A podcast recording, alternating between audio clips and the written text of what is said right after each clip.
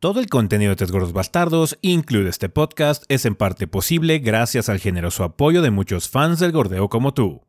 Muchas gracias a todos nuestros Patreons del mes de diciembre, entre los cuales se encuentran Álvaro Carrillo, Smyshin04, Calavera Red, Jorge, Alberto Dante X, Ivano Krieger, Cas y Alfonso Gómez.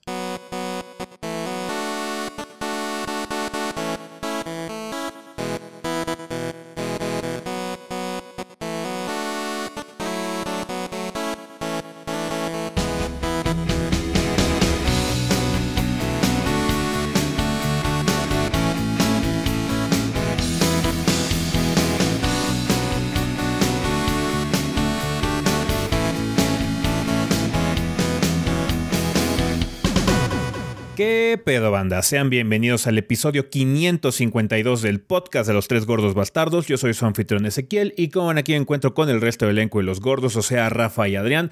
A ver Adrián, si quieres empezamos contigo esta semana. ¿Qué anduviste haciendo en el mundo del gordeo? Pues esta semana estuvo intensa. eh, antes de platicar como lo grande, Ajá. eh, saqué un previo de un Metroidvania llamado Ultros, que es psicodélico. Está loco, pero e- es, es una de las cosas que más me ha sorprendido este año y no, no es ni un juego completo. Mm. Entonces, si pueden checar el previo, adelante. El juego va a salir en febrero, me parece, 13 de febrero, si no me equivoco. Entonces, chequen el video si pueden, está muy interesante. Muy, muy, muy atractivo visualmente, si es que te gusta ese estilo, obviamente. Eh, y pues bueno, eso fue como el contenido, ¿no? También he estado jugando ah, Dragon Quest Monsters de Dark, de Dark Prince. Espero tener reseña- la reseña esta semana. La mini, es una Master, una mini. Está largo el canijo. Mm. Está largo. Pero bueno, espero ya tener esta semana el video. También, obviamente, hicimos, ¿no? Lo del sábado, que fue la reunión en, en el Xbox eh, Loft del 15 aniversario, donde Sí. nos reunimos con la banda y estuvo, estuvo muy padre, muy, muy, muy padre. Nos pasamos ahí jugando, platicando, comiendo con eh, el grupo de, de gordeadores que pues ganó la rifa básicamente Sí. y conviviendo con la gente que estuvo viendo a través del stream también. Muchas gracias por Mm, acompañarnos sí. también por ahí. Y estuvo bueno. Obviamente no grabamos el podcast el viernes porque estuvimos organizando todo eso para que el sábado viéramos a la banda, ¿no? Es la Así razón es. por la que este podcast salió tarde. Y obviamente pues vimos los Game Awards también en, en vivo con ellos. Sí, mucho, mucha actividad esta semana, sí. Está Así bien. es. Eh, tú, Rafa, que anduviste haciendo parte del obvio. ¿Qué hubo, banda? Pues sí, efectivamente fue una semana bastante pesadota. Este, además de lo obvio que fueron este, los eh, Game Awards y, y la convivencia del 15 aniversario. Am, también estuve, saqué un ah, video respecto al último DLC de eh, Metal Hellsinger, eh, que es el eh, Leviathan, Leviathan con Purgatory. Purgatory son los nuevos aditamentos, este, trajes y el arco y algunas nuevas eh, canciones que están muy buenas. Y el Leviathan es un modo um, Horda slash roguelite. Eh, bastante intenso, pero muy bueno, está muy divertido. Entonces, pues si dejaron de jugar Hellsinger, es un buen, es un buen pretexto para regresarle con, ese, con esa nueva modalidad. Ah, y por otro lado, pues ya finalmente ya terminé la serie de Dark Souls 2, justo para irnos ya de vacaciones. Fue un poco anticlimático al final porque estábamos esperando luchar contra Aldia, pero pues yo no sabía cómo activar la pelea. Así que no importa porque pues, eh, digamos que ya mm, las buenas nos las echamos ya. Entonces pues, sí, no importa. Ah, ya está eso. Y pues ya ten- tengo nuevas series, pero pues esas tendrán que esperar. Ahorita estoy jugando, ya les había dicho yo que estaba jugando eh, el nu- nuevo título que salió de Naruto. Entonces pues esperen un video de impresiones porque ese juego como que no merece una reseña como tal. Es nada más una compilación. Entonces, pero sí, ya vendrá eh, próximamente, nada más que ahorita pues sí tenemos muchas cosas que hacer eh, antes de, de cerrar el changarro. Entonces, pues sí, ha estado como que un poquito abajo en la lista de prioridades. Está bien. Eh, pues yo lo que estaba haciendo es estar eh, jugando algunas cosillas, eh, además de que hice un video especial de unboxing del Razer Kitsune, que fue un control para peleas que me compré hace poquito. Ese fue de compra completamente, no lo mandó Razer, ese lo, compré yo con mi dinero. voy a andarlo probando en los siguientes meses y quizás les haga un follow-up además del unboxing que, que, liberamos esta semana para ver qué tan bien me fue adaptándome con él. Hasta ahorita he estado probando un poquitín y ahí voy. nada más que es un poquito complicado, hay que desaprender algunas cosas, pero tiene muchas cosas que son muy obvias como la comodidad y eh, lo silencioso que es en particular también. Entonces ya les daré más eh, opiniones eh, formadas en el futuro, así que esperen pronto bueno, relativamente pronto un video al respecto. Me imagino que en un par de meses ya me habré acostumbrado y tendré algún tipo de experiencia que contarles, banda. También saqué una mini reseña de un juego VR que se llama Arizona Sunshine 2, eh, que es un juego de zombies, que está bastante divertido. Em, eh, no es un título muy complicado, eh, es similar a muchos otros shooters que hay VR, tiene muchas faramayas para recargar armas y demás, pero funciona bastante bien. Y es divertido. Entonces, si les llama la atención cosas VR, Arizona Sunshine 2 eh, está bastante interesante. Además de que, bueno, el primero ya ganó fama eh, de, ser un muy buen shooter VR. Este continúa mucho la tendencia que se estableció con el primer juego para hacer un juego todavía eh, más entretenido, me imagino. Y pues estoy jugando otras cosas. Em, eh, justo acaba de salir, vamos a hablar un poquitín al respecto de, esto un poquito más adelante, pero hubo eh, Shadow Drop del DLC de Final Fantasy XVI, ya lo estoy jugando, por lo menos la primera parte que es la que ya está disponible para platicarles un poquitín para ver si vale la pena o no. Y también ya empecé a jugar un poco de la versión VR de Resident Evil 4. No he avanzado mucho, de hecho me he enfocado más en Final Fantasy ahorita. Y lo poco que he podido jugar, no he jugado muchísimo, muy poquito he jugado. Eh, entonces sí, Em, en eso voy a estar trabajando para poder sacar contenido. Además de eso, banda, em, como estábamos comentando, eh, bueno, hemos venido comentando a lo largo de, las últimas semanas, tenemos que cerrar temporadas de algunos shows, eh, particularmente ahorita Harto Fanarto, esperamos ya grabar esta semana, así que por favor, si ya están viendo este episodio del podcast, si no han enviado su arte todavía, todavía tienen tiempo, háganlo ya. Eh, si es todavía martes, pero si ya es miércoles, yo que ustedes ya me resignaría que saldría el, este, el año que viene. El próximo año. Sí, porque sí que sí, tenemos que cerrar Ardo Fanarto Banda como de que no. Entonces ojalá que sí lo podamos hacer en estos días, aunque salga más tarde de lo normal, más que nada porque se, se atropelló un poquito el final del, del, año con muchas actividades y eventos. Eh, entonces sí, desafortunadamente no nos hemos podido sentar a grabar el Arto Fanarto como tal.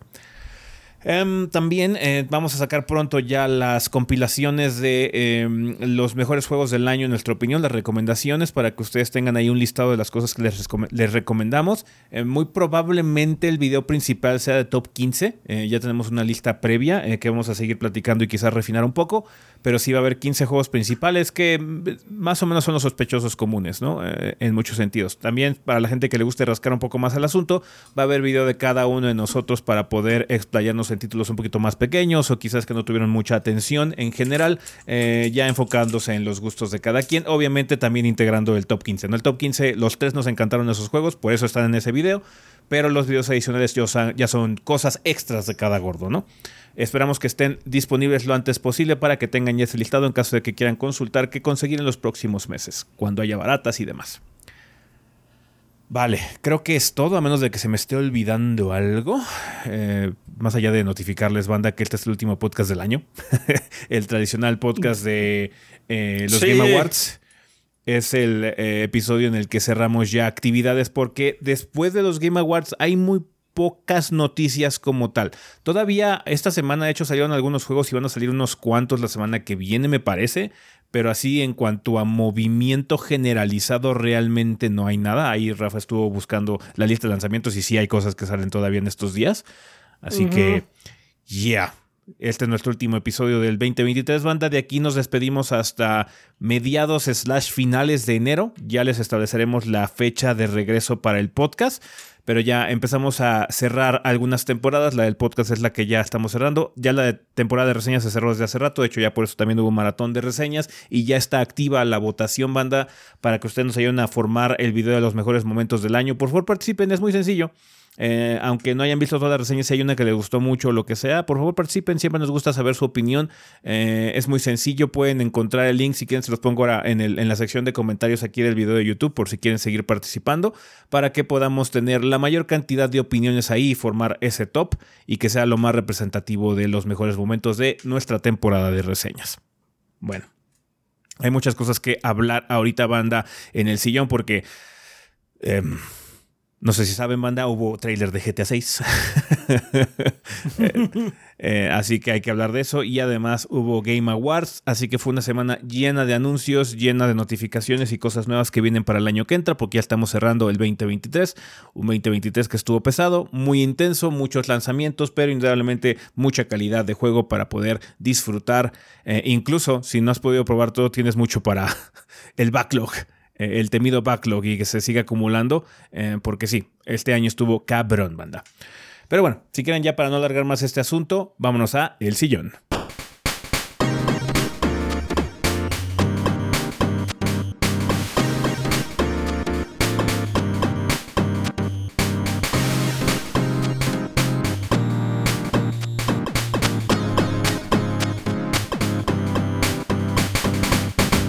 Muy bien, banda. Pues ya estamos aquí en el sillón donde vamos a hablar un poco sobre las noticias más relevantes de la semana. Y no hubo noticia más grande esta semana que el trailer de Grand Theft Auto 6. Tanto que hicimos un video de reacción. Eh, el día que salió, porque ya ven que se adelantó la fecha debido a filtraciones que sufrió este tráiler. Y pues realmente no hay mucho más que decir en cuestión eh, de, opinión con respecto a lo que pudimos apreciar en el tráiler. Los invitamos a checar ese video en particular, ahí estuvo como más en caliente. Eh, yo he estado viendo, eh, lo vi un par de veces más, lo vi así yo como la mejor calidad posible y todo lo demás. Y hubo, vi de hecho también el, breakdown que hicieron los de Digital Foundry para tratar de analizar un poquito la situación de cómo está eh, logrando la fidelidad que tiene el, el trailer. Y sí, tenemos una, una resolución bastante baja en cuestión. Estamos llegando a 1440 o sub 1440 en muchos aspectos del trailer con conteos manuales. Obviamente no tenemos todavía cifras eh, finales, pero sí. Eh, digamos que se siente o se percibe más creíble la, situación con GTA 6 debido a que tenemos esas reducciones y muchos efectos agregados a los sospechosos comunes como el cabello, sombras y demás que tienen eh, esos artefactos que se generan cuando las cosas están corriendo in-engine. Entonces mucha gente estaba pensando que era CG, bla, bla, bla. No, en los Digital Foundry están casi seguros, obviamente no puede estar al 100% seguro a menos de que tengas confirmación por parte de los developers de que sí está corriendo todo in-engine. Em, y que bueno, la situación por lo menos en consolas, eh, que es donde va a salir primero, eh, porque nada más está confirmado el juego de Grand Theft Auto 6 ahorita para PlayStation 5 y los Xbox Series, em, va a ser una, una situación de escalado para lograr la resolución 4K, lo cual no es de sorprenderse. Algo que sí eh, nos estamos temiendo todos es que el título va a llegar solamente con modalidad de 30 frames por segundo.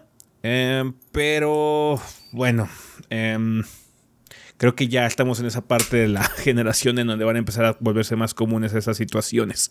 Em, siempre es eh, agradable tener la opción de 60 FPS, igual y se implementa, todavía no lo sabemos, no hay ningún tipo de confirmación, pero por el tipo de, expectativas que se tiene, la tecnología que se está utilizando y la capacidad que tienen las consolas actuales, se presume eso. Porque tenemos incluso cosas como ray tracing activado, hay efectos también ahí de, reflexión y demás que están muy intensos. Además de una nueva tecnología de cabello que Rockstar presumió mucho en el trailer para que se viera muy natural, eh, particularmente, que es algo muy difícil en general. Eh, siempre hacer cabello que se vea y se mueva natural es muy difícil. Es complicado. Ajá. Pero por de ahí en fuera, eh, la vibra del título está. Creo que todo el mundo se la chuleó porque sí está eh, al pelo en cuestión de Florida Man. Eh, Florida Man all the way, está, está loco, ¿eh? Ey, tan es así que un Florida Man de la vida real ya, está, ya quiere demandar según esto a ah, Rockstar por likeness. Sí vi, sí vi, porque según esto se parece mucho. Ajá. Eh, lo dijimos en su momento cuando queríamos eh, nuestra lista de deseos y se cumplieron muchas cosas. Sí. Se ve que va a ser un juego mucho más intenso en algunas partes y que las redes sociales van a tomar un rol muy importante. Por lo menos en el trailer así fue. En el anterior también hay redes sociales. No estamos diciendo que no. De hecho, hay una misión muy específica de eh, eso. Sí, pero este era el inicio más que nada, cuando todavía estaba construyendo ese concepto. Ahorita ya estamos metidísimos en eso. Ajá, entonces va a ser mucho de aquello, o por lo menos así dio entender el trailer. Eh, Florida, o en este caso Vice City, es eh, terreno fértil para cualquier tipo de locura. Y el trailer no, no, se escondió de eso. Siento que es uno de los tres más locos que han sacado de cosas que pasan todo el tiempo. Sí, vamos a ver realmente qué tanto se traduce eso a, gameplay natural, no nada más secuencias como especiales o específicas, pero en general la vibra del, juego creo que lo logra bastante bien eh, a, representar lo que es la, eh, locura, eh, por lo menos mediática, que se puede generar en el estado de Florida, que en el universo de GTA se llama Leonida, así se llama el, mm. estado, el estado de Leonida, ah. entonces el Leonida Man em, mm. en Vice City. pues sí, vamos, a ver qué tal está también el guion, porque no están ya todos. No están todas las cabecillas que antes le daban mucha identidad a, este juego, de, a esta franquicia de GTA. Eh, ahorita nada más tenemos a uno de los hermanos Hauser a la cabeza de Rockstar North, que son los developers principales de este título que va a salir en el 2025. Eh, nosotros habíamos hecho, asumido que probablemente estaría disponible en septiembre, finales de este año, pero no, vamos a tener que esperar un poco más. Y si se repite la historia como lo ha pasado desde GTA 4, eh, se va a ir atrasando el juego todavía más. Entonces probablemente lo juguemos hasta finales del 2025. si bien nos va. Sí, yo sí nos va. a venir así. Bien. Eso sí, el internet se rompió ese día. El internet se rompió. Ahorita el trailer de Grand Theft Auto 6 es el video, eh, uno de los videos más vistos en la historia de YouTube. Eh, estuvo cabrón, o sea, rebasó las vistas totales que ha tenido a lo largo de los años el tráiler de anuncio de GTA V en un día. Entonces, sí, está cabrón. La gente estaba muy emocionada, había mucha expectativa, mucha anticipación y se reflejó mucho en, en, en en la respuesta de la gente y el público. Ya, ya, la gente tiene mucha ansiedad por, muchas ansiedad y ansias por un nuevo GTA y va a llegar. Ha habido un poquito de controversia, confusión, qué es lo que va a ocurrir con la gente de GTA Online, con todo ese dinero que han invertido y todo eso demás. Yo la verdad no, no, no haría mucha expectativa con respecto a que se pasen muchas cosas del GTA Online. Ojalá que lo, haga, pero... No, pues lo que quieren es tu varo.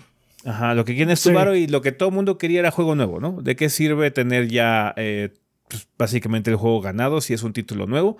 Eh, así que yo creo que va a ser borrón y cuenta nueva porque también nos encontramos en un estado completamente diferente. Entonces, pues sí, Grand Theft Auto 6 ya es una realidad en el sentido en el consciente, ya lo vimos corriendo. Eh, se ve bastante bien, es un tráiler muy impresionante técnicamente. Em, y pues los invitamos a ver nuestro video especial que hicimos de reacción, en, eh, no en vivo, pero bueno, reacción eh, por primera vez viendo el tráiler de Grand Theft Auto 6, donde ahí platicamos, hacemos freeze frame a varias cosillas para verlas más detenidamente. Pero sí, creo que mucha gente, la gente está como contenta en general con, con, esta, con este showcase que hizo GTA. Em, todavía no tenemos muchas cosas aseguradas, solo sabemos que vimos a una de las protagonistas que tuvo mucha eh, prominencia, que es Lucía. Hay otro personaje que podría tratarse de un segundo protagonista o simplemente es un NPC que es muy cercano a Lucía. No sabemos si esos dos o solo Lucía van a ser los personajes principales. Igual y hay más. Me acuerdo mucho que el primer trailer, el reveal de GTA V solo tenía a Michael y luego nos dimos cuenta que en realidad eran tres personajes principales, ¿no? Em, Vamos a ver cómo evolucionan los siguientes meses. Esperen más trailers. Es la tradición por parte de Rockstar eh, hypear un poco más el título para que se vuelva loco el Internet.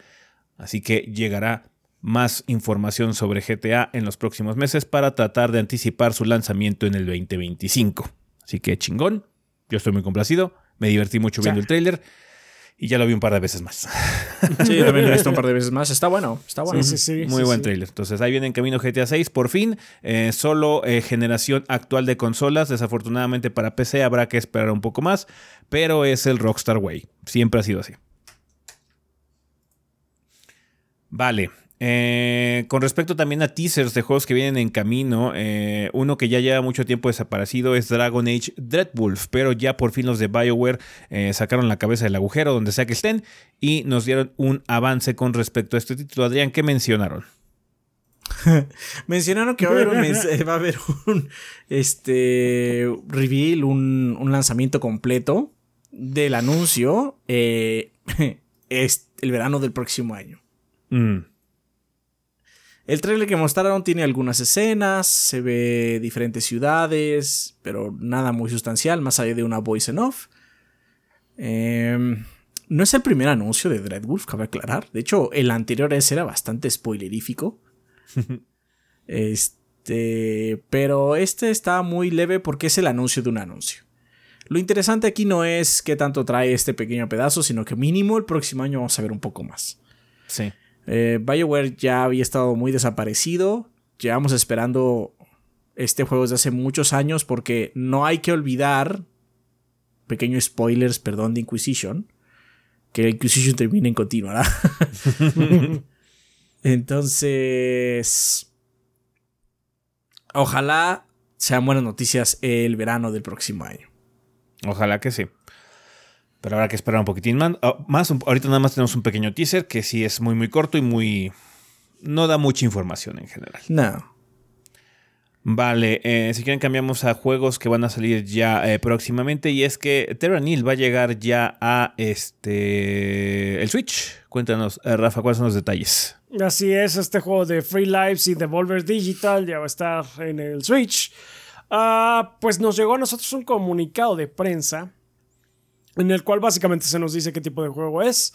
Es un juego de estrategia ecológica. Dos veces nominado en The Game Awards. Recibió una gran aclamación crítica cuando se lanzó para dispositivos móviles a través de Netflix y PC a principios de este año. Ya va a estar en el Switch. Tiene un giro tranquilo y meditativo del género de construcción de ciudades. Es un juego sobre el uso de tecnología ecológica avanzada para transformar un páramo árido y desolado en un ecosistema próspero y vibrante.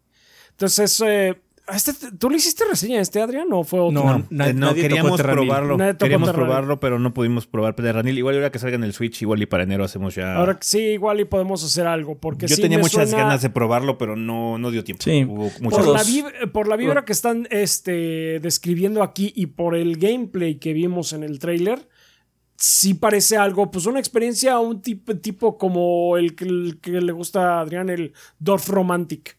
Mm, pues en realidad es, un poquito distinta, pero sí como trata de ser como más bien de esa atmósfera relajante. Sí, trata de ser una especie de RTS, pero donde el punto más bien es descontaminar un lugar, entonces la idea es como muy zen, muy tranquila. Eh, de hecho, los, los videos que he visto al respecto, porque tanto Ezequiel como yo mostramos interés en su momento, es que no es un juego retador, es un juego más bien que te pone algunas reglas y eso, pero te dedicas a hacer el paisaje bonito, ¿no? Sí, sí, sí. Eh, pues va a haber una variedad de biomas, incluidos glaciares volcánicos, ciudades en ruinas e islas tropicales, cada uno con su propio clima, geología, flora y fauna desafiantes. Después de completar las cuatro regiones, eh, puedes eh, ir a un desafío mayor con niveles alternativos desbloqueables, crear selvas tropicales, pantanos, plátanos, ríos y más. La, observa cómo la superficie seca y agritada de un mundo muerto de repente explota con vida y color. Es una. Lo, define, como una experiencia pacífica, hermosa y profundamente satisfactoria. Y va a estar disponible, esto es lo importante, el 18 de diciembre en Nintendo Switch. Entonces, pues eh, ya en una semanita ya lo van a poder jugar. Perfecto, pues se está expandiendo eh, Terranil en las plataformas en las que está disponible. Vale, eh, si quieren ya vamos a empezar con respecto al otro acontecimiento importante de la semana que fueron los Game Awards. Eh, vamos a eh, pasar eh, a lista básicamente de los ganadores para la gente que esté interesada en saber qué ganó qué. Fue una ceremonia muy intensa en cuestión de anuncios y ha tenido mucha controversia en los últimos días por la situación de que mostró un poquito de falta de respeto este año a los developers en general. Particularmente, sí al no dejarlos básicamente dar sus discursos eh, cómodamente los ganadores de los pocos premios que dan eh, eh, para que suban el escenario, los aceleraron demasiado en esta ocasión. Entonces sí, em, yo creo que va a haber corrección para el año que entra porque nadie estuvo contento con la forma que fueron tratados los ganadores, que mucha palabrería y se habla mucho al respecto del señor Killy diciendo que sí, que esta, esta ceremonia es para celebrar a la industria y sus creadores pero justo cuando tienes a un creador ahí encima que acaba de ganar eh, tu premio y él sí le da importancia en muchos sentidos, pues lo tratas tan mal. Entonces. Así, 30 sí fue una- segundos. Órale, órale, muévete. eh, estuvo bastante lamentable eh, en muchos sentidos, pero eh, eso ya se resolverá el señor Killy con su organización y va yo creo que a ir evolucionando la situación poco a poco para ver si hay corrección el año que entra. Yo trataría nada más de balancear un poquito el asunto porque sí se nota muy cabrón que ya no es una premiación, ya es solamente un showcase, el E3 de, de básicamente de invierno. Sale 3 de invierno, sí. Eh, que no está mal que haya un award, o sea, que, que sean premios. Está padre celebrar a, lo- a lo- a los developers. Creo que darle un poquito más hacia el otro lado no estaría mal. Podemos esperar 15 minutos más de las 3 horas y media que estuvimos ahí Sí, dura, streameando. dura suficiente como para que podamos aguantar un poco más. Porque Sí. de todos modos, nada más hay como 6 premios que dan ahí para in, in situ para que la gente vaya y dé algún speech. Entonces creo que podemos aguantar un par de discursos y ya. Más que nada porque sí fueron muy emotivos. Este, este año en particular, muchos de los juegos que salieron en el 2023 son juegos COVID, como lo mencionó de hecho el presidente del Arian. eh, y pues fue una época muy dura para el game development. Y aún así sacaron juegos de mucha calidad, pero fue algo pesado para estas compañías, para estas agrupaciones. Y qué mejor que logren expresarse ahorita que están recibiendo un elogio por parte de la industria en general. eh, y entonces era el momento, ¿no? Como para dejarlos hablar y expresarse y dar las gracias, básicamente, y no los dejaron hacerlo cómodamente. Entonces es algo que tiene que corregir el señor Kili con su premiación. Quizás también tener un- dos trailers menos. y a Kojima Sí. solo chupársela por cinco minutos, ¿no? En lugar de es, eh, más- yo sí- mira, nosotros llevamos diciendo mucho tiempo que las premiaciones realmente no importan tanto, por lo menos en este evento. Este año fue todavía más obvio eso. Pero si vas a hacer que Kojima suba y le chupen la verga durante 15 minutos, Además, también entre dale esos dos. 15 minutos también a las personas que van a estar ahí, ¿no? Entiendo que el año pasado el señor Judge hizo un, hizo un este Un mega discurso. un mega discurso muy largo, se- tan largo que la gente se burló mucho. de él. Sí. O sea, Se también eh, lo que sucede con el internet es que también va para. O, o sea, da los swings súper fuertes, ¿no? Este año todo el mundo quejándose que fue muy corto, pero el año pasado todo el mundo chingando que estuvo muy largo su discurso. Y el problema es que, pues el equipo de Jeff, el equipo del Death sobrecorrigió mucho. Sí. Ahora, en vez de darles un poco más de libertad, fue así que minuto y medio, perro, o you die. No, deja minuto y Pero- medio, no, 30 segundos fueron a. Ah, fueron Pero- 30 segundos en algunas instancias, fueron un minuto en otras, me parece. Entonces fue como que estuvo diverso la situación. Sí. Pero luego viene Kojima, dice, no estoy diciendo que su juego no sea importante. Es llamativo, es importante, sí. Pero Indudablemente, ¿eh? significa que es más importante que el de los demás, en los que salieron realmente este año, que van a hablar sobre su esfuerzo, sus ganas, o simplemente agradecer estar ahí y decirle a sus pares que también son buenos juegos sobre es que este juego es un concepto que está más allá de la realidad así como o sea señor Kojima yo ya conozco sus sus, sus este speeches Yo yo ya ya, me sé sé qué mierda dice. Voy a jugar su juego de todas maneras Fue una- porque Entonces- aparte fue un anuncio del juego, no vimos nada del juego como tal, solamente sabemos que actores van a estar involucrados y uno de los escritores, que es este Jordan Peele, Pil. sí, entonces este estuvo bien, está padre el anuncio, qué padre que ya sabemos que viene para Xbox de parte de Kojima Productions, pero también fue medio una Nothing Burger, o sea, no vimos un No, trailer con él y se tardó más que cualquier otro de los anuncios. sí Ajá. es eso no me molesta que Porque haya fue subido platicado. A mí, a mí no me molesta que hayan subido, no me molesta este, que un desarrollador suba y hable de su juego. Pero lo de Kojima, que fue muy largo, fueron nada más dos personas chupándose la verga a ese güey. Eso fue lo que mostró. O sea, porque habló del juego nada, como es de Kojima, güey, no dijo mucho.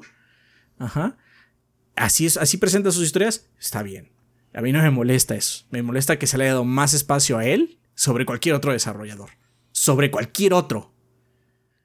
O sea, de los que se supone que hayan ganado por su excelencia y demás. Ajá. No, y te digo, es que a los developers sí les importa un poco porque pues, es una celebración para ellos a final de cuentas, ¿no? Ellos son los que reciben eso hecho. Sam Blake cuando ganaron mejor dirección por Alan Wake sí estaba bastante emocionado y estaba pues, Sí. eh, conmovido por el hecho. Entonces, está bastante culero que los corran tan rápido. Entonces, sí, sobrecorrigieron muy drásticamente en esta ocasión y sí, sí se vieron muy respetuosos con la industria que supuestamente el señor Killy quiere celebrar, ¿no?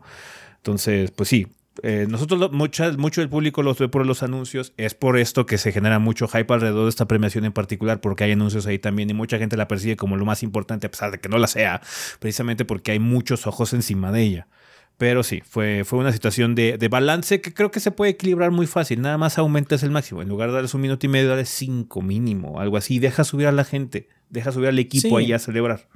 Y ya. Obviamente fue una sobrecorrección del año pasado. Vamos para el, año pasado todo el mundo se burló de, no, es que mm. pinche George se lanzó, ¿no? Y pues sí, de hecho, su, su, su, su, discurso sí fue demasiado largo también, el del año pasado de él, pero no el de todos. Y entonces fue tan brutal el cambio que hizo que todo se sienta mal, ¿no? Ahora bien, todo el mundo señaló lo de su, pantalla de ya, ya córtale. Me temo que el año pasado también estuvo y hubo gente que también lo mostró y no hubo mame, porque también ese es el pedo. La gente se, se monta al mame y no mames, no lo suelta. E, esa pantallita lleva años. Porque sí, tienes que decirle a la gente, tienes que decirle a alguien ya basta, ajá. Pero ahora fue muy poco tiempo el que les dieron. eso y no mames. Creo que fue la vez donde hubieron más premios sin dar premios. Es decir, y esos son los ganadores. Pa, pa, pa, pa, pa, pa, Fue, fue mucho más rápido que otros años. Sí. No, y sí, de hecho, por ejemplo, rápido.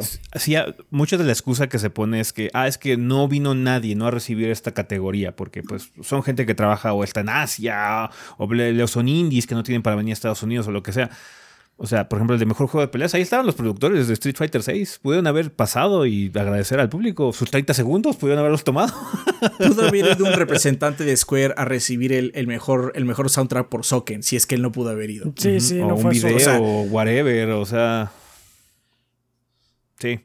O sea, dieron, dieron el premio al mejor indie debut, pero no dieron el premio al mejor indie. Ajá. Sí, o sea, digamos que el problema aquí es, eh, o sea, este es una, un evento que desde hace mucho tiempo y desde sus inicios, ya sabemos que es una pinche charada. O sea, nada más es un showcase de invierno. Nada más que antes hacían un mejor trabajo escondiéndolo. Ahorita sí fue como que bastante eh, descarado. Sobre todo, pues como dice Adrián, que hubo como 20 premios, 20, no, cuatro premios que dan así de, estos son los nominados para este, este, este, este, este, este, este, ganó este, siguiente categoría, y así, en chinga loca. Entonces sí fue bastante eh, descorazonador para, para los desarrolladores y los que, la gente que sí trabaja en los juegos, pues. Si quieren ya para eh, avanzar en esto, eh, vamos a ver la lista de ganadores, banda, para la gente que se entere, en caso de que no se haya enterado. Em, empezamos con la más grande, que fue Juego del Año, ganó Baldur's Gate 3, eh, como lo habíamos predicho, era muy prominente la, la, campaña que traía Baldur's Gate para ganar, entonces si lo hizo. Como les dijimos, ninguno de estos ganadores implica que es necesariamente mejor que los demás, simplemente fue el que seleccionó el jurado. ¿Todos los nominados merecían ganar? Sí. ¿Todos los nominados pudieron haber ganado? Sí. Pero el que traía mucha, mucho fuego atrás y mucho ímpetu era Baldur's Gate. Entonces fue el juego del año los Game Awards. Lo que más me gustó de que ganara Baldur's mm. es que vi mucha gente en mi timeline, gente de nuestro medio, que tuiteó, creo que debería probar Baldur's Gate. No shit. Así como, qué bueno, qué bueno que ganó Baldur's para eso. Ya, saben, ya saben, hemos dicho tres mil veces y la gente que pregunta, ¿y por qué lo van a decir? Porque hay gente que llega de nuevo, hay gente que es nueva y no sabe, y por eso lo tenemos que repetir. Nuestra vida es un loop infinito de repetir cosas, lo sentimos. Pero este es un show de popularidad, eso es todo lo que es. Sí. Pero aún así me alegra que hayan ganado Baldur's, porque por lo menos en nuestra región este género está muy menospreciado, y si un juego de esto se vuelve GOTI, y para mucha gente esto es algo importante, lo van a volver a ver. ¿Mm? Que sirva para que lo Porque a ver. Y lo padre es... Resident Evils y todo eso son apuestas seguras, por lo menos en nuestra región. Son cosas conocidas. Mm. Aquí no. Eh, eh, Baldur's no es una apuesta segura en nuestra región. Y mínimo la gente va a volver a ver. Sí. Sí. No, de hecho estuvo padre porque se intensificó con la situación de que esa misma noche salió también para Xbox. Entonces también mucha gente ya por fin pudo dar el salto para probar el juego en las plataformas series. Entonces sí, bandas, si, si ustedes tienen la oportunidad de hacerlo, eh, quizás no ahorita porque puede ser que haya salido un poquito caro el, juego porque sí, está caro. Eh, full price. Pero eh, en un futuro, si tienen la oportunidad, denle una checada cuando puedan a Baldur's, porque sí es un juego que nosotros chuleamos mucho desde que salió en Early Access Desde aquí, desde que vimos el Early Access y tuvimos acceso a él, hicimos video y estuvimos comentando al respecto. Y ahora que ya salió este año también hicimos la Hicimos reseña. stream de Early Access. Hicimos stream de Early Access en su momento. También cuando salió la versión de PlayStation 5 hicimos un video. De Xbox no creo que hagamos porque dudo que sea diferente a la de PlayStation 5. Em, entonces sí. em, por favor, chequen Baldur's Gate, banda. Sí, sí. sabemos que no es un género muy normal. Sabemos que a veces nos queremos ir a la segura y solo vamos a los nombres de siempre. Y Baldur's Gate para muchas personas no significa mucho, eh, pero Larian Studios eh, están haciendo un trabajo excelente en el género de RPG. Ahorita lo demostraron muy bien con Baldur's Gate 3, eh, no nada más porque haya ganado el juego al año, independientemente de esa situación, hicieron un excelente trabajo, hicieron un juego magnífico en muchos sentidos. Y si no, y si se les hace muy difícil por el precio o lo que sea, chequen su juego anterior que es Divinity Original Sin 2, también tenemos una reseña al respecto. Em, entonces, por favor, eh, para que eh, expandan los horizontes. Si es que les llama la atención, ¿no? Hay gente que de plano sí dice, no, sabes que los RPGs no son para mí, de plano no puedo con los juegos tácticos por turnos o lo que sea. Es entendible, no es un juego para todo el mundo, indudablemente, pero si hay algo de motivación o si ven algo que les llame la atención, si les gustaron cosas como los Dragon Age en su momento, los Mass Effects en su momento, eh, incluso cosas como Persona tienen cierta relación porque hay mucho sobre los personajes, sobre tu party, conocerlos, eh, reaccionar, tener una aventura con ellos. Eh, por favor, vuelten a ver a Baldur's Gate en algún momento, porque si aquí en este proyecto no nos hemos cansado de recomendarlo desde que sabemos que existe, desde que nos enteramos que Larian se iba a encargar de la propiedad de Baldur's Gate. Entonces, qué bueno que le fue muy bien en esta premiación. De hecho, arrasó en muchos sentidos. Pero sí, lleva un muy buen ímpetu y qué bueno que lleve, como dice Adrián, va a darle una nueva ventana para que más gente se atreva a probarlo, lo cual siempre es positivo. Pero bueno, siguiendo con mejor dirección, lo ganó Alan Wake 2. Eh, también era una cosa que habíamos este, hecho una predicción, porque Alan Wake 2 es un juego muy de autor. Se ve mucho Sam Lake ahí. Eh, obviamente también de Remedy, no Remedy como estudio en general, pero no por nada Sam Lake tiene tres personajes en ese, en ese Sí. título. Aparecen tres veces como tres, Tres nombres. Entonces, eh, qué bueno que ganó Alan Wake. Es un, es un juego muy diferente, muy interesante y pues sí, bastante merecido, junto con todos los demás, porque también está Baldur's Gate, también está Spider-Man, Mario Bros. Wonder y Zelda, ¿no? Que son eh, los sospechosos de siempre, ¿no? Mejor narrativa ganó Alan Wake 2. Eh, mejor dirección de arte ganó Alan Wake 2 también. Eh, mejor música o banda sonora ganó Final Fantasy XVI. Este sí era el de si no gana Soken We Riot. Sí, sí. Muy buena, muy buen soundtrack. El 16 muy bueno. Porque el soundtrack de Final 16 es magnífico. Eh, mejor diseño de audio ganó Hi-Fi Rush. Qué padre que Hi-Fi Rush ganó. eh, creo que ganó uno o dos premios. No me acuerdo. Creo que no, Eh, dos. No, creo que nada más ese. Si no ganó este nada más, pero muy merecido Entonces- también. Sí. No, creo que dos fue, dos fue Forza. Forza. Ganó el de accesibilidad y juego de carreras. Ajá, sí. Mejor performance o mejor actuación ganó Neil Newbon de Baldur's Gate 3, que es este Astarion. Aquí, aquí sí Astarion. estaba entre Neil y Ben Starr. Ben Starr por este Clive de Final Fantasy XVI. Muy buena actuación también. Carga con todo el juego en muchos sentidos este Ben Starr. Pero Neil Newbon también muy merecido. Es un personaje que se volvió icónico en ese juego. En un, en un juego retacado de personajes memorables, este cabrón sobresale. Ajá, entonces está perro el asunto. Em, juegos por impacto, Games for Impact ganó Chia. Eh, mejor juego ongoing, o sea que continúa desarrollándose o actualizándose, ganó Cyberpunk 2077. Eh, mejor juego indie ganó Sea of Stars. Eh, mejor debut indie ganó Cocoon. Mejor, mejor juego para celulares o mobile ganó Honkai Star Rail. Mejor soporte a la comunidad ganó Baldur's Gate 3. Mejor juego VR o AR ganó Resident Evil Village. Excelente versión, la verdad, banda. Si tienen alguna vez la, por- la oportunidad de jugar eh, Village en VR, es muy divertida esa versión. Em, mejor juego, no, innovación en accesibilidad ganó Forza Motorsport, eh, bastante merecido en muchos sentidos. Eh, mejor juego de acción ganó Armor Core. Esta es la, Nice. la categoría Armor Core o la categoría Platinum Games, por así decirlo, en muchos años. Este fue en este caso Armor Core. Mejor juego de acción aventura ganó Zelda, que creo que fue el único que ganó Zelda. Sí. Pero bueno, aún así le ganó Spider-Man, el gran perdedor de la noche. Em, mejor RPG se lo llevó Baldur's Gate 3. Eh, mejor juego de peleas ganó Street Fighter 6. Mejor juego familiar ganó Super Mario Bros. Wonder. Mejor juego de deportes y carreras ganó Forza Motorsport. Mejor juego de simulación y estrategia ganó Pikmin 4. Y Eh, sí, era, era, era el mejor ¿eh? de esos. Sí, sí. Sí. Sí, es que el Fire Emblem salió medio weak. Estoy, sí, Pikmin está muy padre. Em, mejor multiplayer ganó Baldur's Gate 3. Em, Confirmamos, está divertido. Está divertido, está divertido, sí. Podría haber sido también Street Fighter 6, tiene un muy buen multiplayer, tiene mucha innovación en el género de peleas en muchos sentidos, pero bueno, Baldur's Gate 3 también tiene un excelente multiplayer. Em, creador de contenido del año, sí ganó Iron Mouse. Eh, mejor atleta de esports ganó Faker. Mejor coach de esports ganó Potter. Mejor eh, eh, evento de esports del año fue el League of Legends World Championship del 2023. Mejor juego esports ganó Valorant. Mejor equipo de esports ganó GD Gaming. Eh, juego más anticipado ganó Final Fantasy VII Rebirth.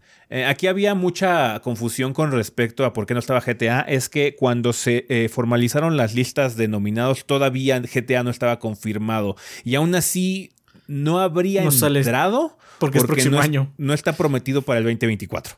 Entonces, estos son juegos que son por así decirlo, tienen ahorita, están confirmados, anunciados y que van a salir supuestamente el año que entra. Si ya sufren un retraso o lo que sea, ya es otra cosa, pero por eso la lista está como también muy condensada a títulos que están al principio de año. Lo único que no sabemos qué onda es Hades, solamente sabemos que va a estar en Early Access ya el año que entra, pero sí, o sea, Tekken, el Like a Dragon, Final Fantasy van a estar los primeros meses del año, ni siquiera pasan de marzo.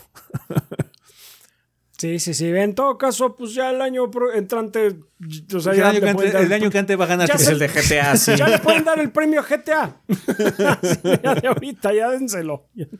eh, mejor eh, adaptación, que es este de adaptación de un concepto de videojuego hacia otro medio, ya sea televisión, película o lo que sea. Ganó The Last of Us, la serie eh, del señor Pedro Pascal. Y el Player's Voice, que fue básicamente el, la categoría de votación popular, incluso ahí ganó Baldur's Gate. Sí, sí, ganó Baldur's Gate. Este, esa es votación por fans. Solo público. Solo, público. Nada de críticos, nada de jurados, son puras votaciones. Este sí es pura popularidad, así de la más burda y bruta posible, y aún así ganó Baldur's Gate. Porque Baldur's está puerco. Ah, pues ahí está.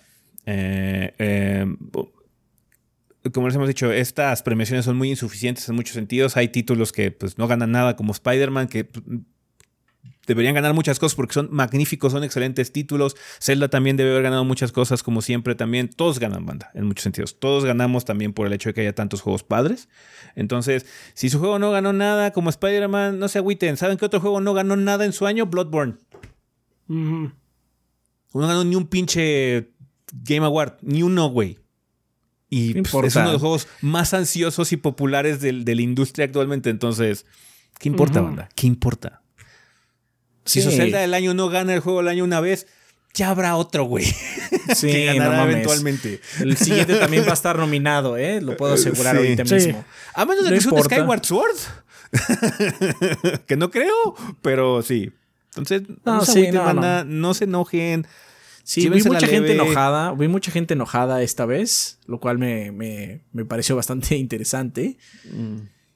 Porque este año en particular, tan retacado de juegos, tan retacado de buenos juegos, pues no todo mundo puede ganar. Lo dijimos cuando hicimos el stream, digo, el podcast del anuncio. Estas ceremonias son insuficientes. Insuficientes para poder hablar de lo que es el 2023 como medio. Absolutamente insuficientes. Sí. Entonces, llévense la relax, banda. Eh, qué bueno que ganó Baldur's Gate, es un título que merece mucha atención indudablemente, pero también todos los nominados. No por eso dejen de jugar Spider-Man si pueden, o Zelda si pueden, o Mario Wonder si pueden, o Resident Evil, o Hi-Fi Rush, o Forza, o Street Fighter, o Mortal Kombat, o la cantidad de juegos ridícula que tuvimos este año. Hay muchas cosas que jugar muy padres. Y si tú tienes que tu juego del año, porque es tu favorito, lo que sea, qué padre, diviértete, que nada de esto eh, manche tu experiencia con él. No tiene por qué hacerlo. No importa. Pero, pero, si no conoces o lo haces el fuchi, quizás voltearlo a ver. Sí, sí, sí. Voltea a ver, quizás llama la atención. También es lo bueno. O sea, de hecho, la sección de indie, ahí tiene una lista de 10, 11 juegos, banda, que por favor volteen a ver y chequen cuando tengan la oportunidad. Son juegos económicos, seguramente, también. Jueguen Bemba, Bemba está chingón.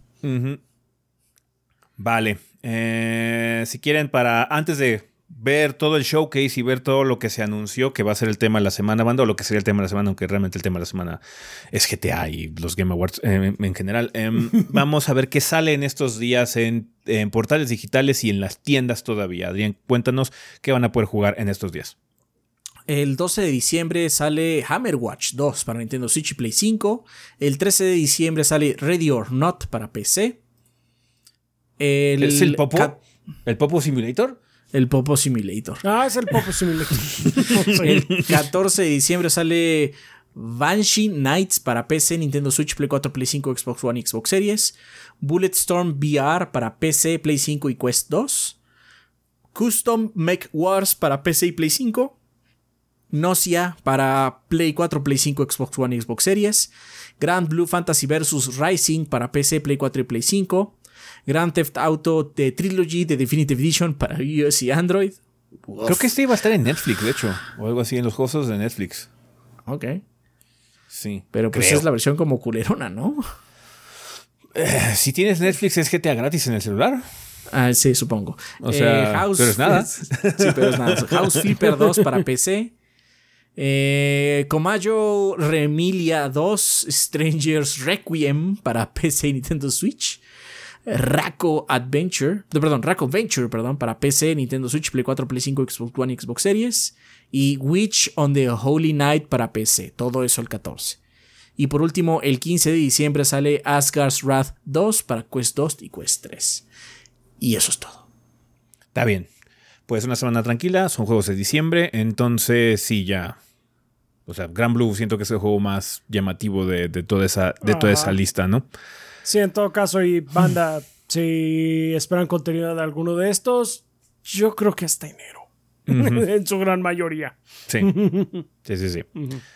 Bueno, pues eso sería todo con respecto al sillón banda. No se preocupen, vamos a hablar de los anuncios de los Game Awards ahorita en el tema de la semana. Así que vamos a un pequeño break y luego regresamos al tema de la semana precisamente.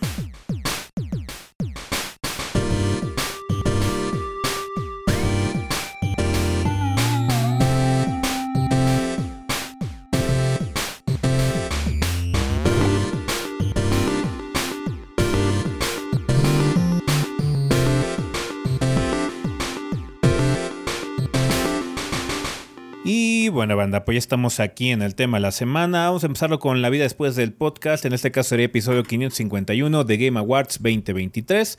O lo de GTA también, si quieren comentar sobre GTA. Dejamos abierto para que se mezclara el asunto. Y como ya es el último podcast del año y no va a haber como un follow-up la siguiente semana, pues aquí podían hablar ya de las cosas que habían visto en los Game Awards. O si quieren hablar del trailer de GTA, pueden hablar del trailer de GTA. Más que nada porque como grabamos también tarde, sí daba tiempo para que mandaran sus comentarios. Entonces, eh, Rafa, ¿qué nos mandó la banda?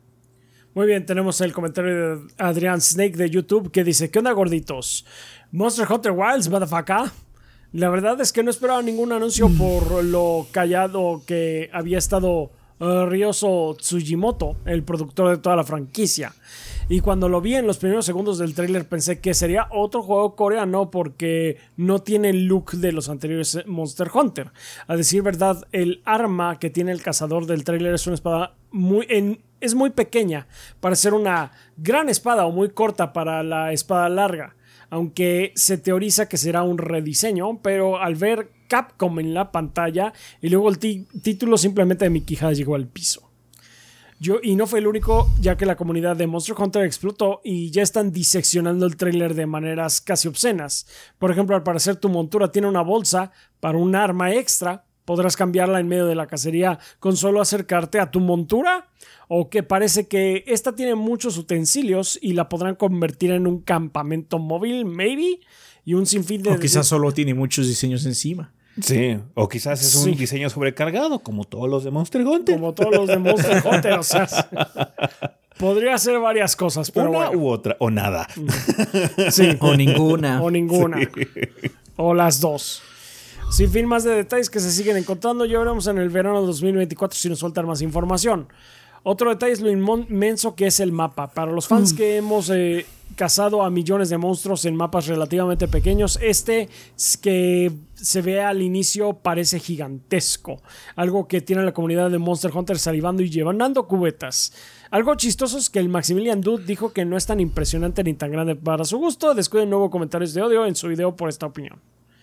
Yo no, o sea, pues, no recuerdo haberlo, o sea, es que podría ser nada más un bioma, ¿no? Una sección también del mapa, una región nada más, entonces, no sé, no me fijé en eso, o sea, sí se ve expansivo en muchos sentidos, pero sí no particularmente más impresionante en ese aspecto. Me impresionó más la cantidad de animales y el efecto que estaba ocurriendo con el terreno con la tormenta, que seguro era un monstruo que estaba bajo, ¿no? un monstruo oruga o algo así que estaba por allá abajo. Podría ¿no? ser, Entonces, sí. Entonces sí, eso me impresionó más y la forma en la que eh, pues van como manadas de animales y tú te tienes que mover entre ellas y demás, eso me pareció más padre porque la interacción se siente menos falsa que un mundo de Monster Hunter que está como muy controlado, ¿no? Sí, Sí. sí, siempre Mm. lo ha estado. Eh, pero bueno. Ahora se viene la época tipo Smash Bros. para la comunidad de Monster Hunter, donde cada trailer todo mundo hace su círculo de invocación para que tal o cual monstruo sea incluido en el juego final, y uno que otro enojado o decepcionado porque su monstruo favorito no llegó. Pero después lo agregan con actualizaciones, ¿no? Sí, puede ser.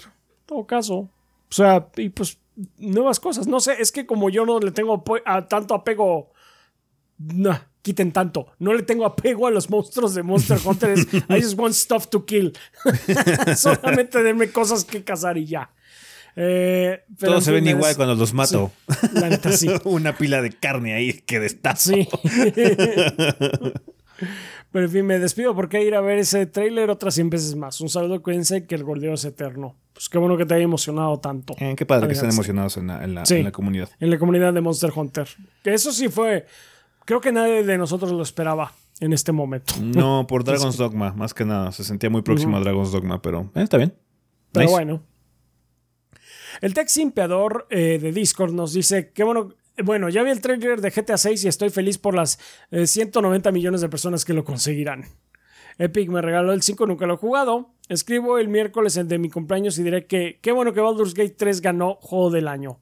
Si no ganó, hizo que un juego de super nicho estuviera en el reflector y le ganó a la recomendación boca a boca Zelda, Spider-Man y Alan Wake. Vi tanta gente recomendando Baldur's Gate 3 de tantos nichos distintos. Max Dude lo probó, streamers de Apex lo probaron, ustedes que son reseñadores de nicho que juegan de todo lo recomiendan con violencia. Los VGA debería cambiar algunas reglas y poner nuevas categorías. Nueva IP, dejar a streamers especialistas en juegos gas. Hi-Fi Rush merecía más como nueva IP.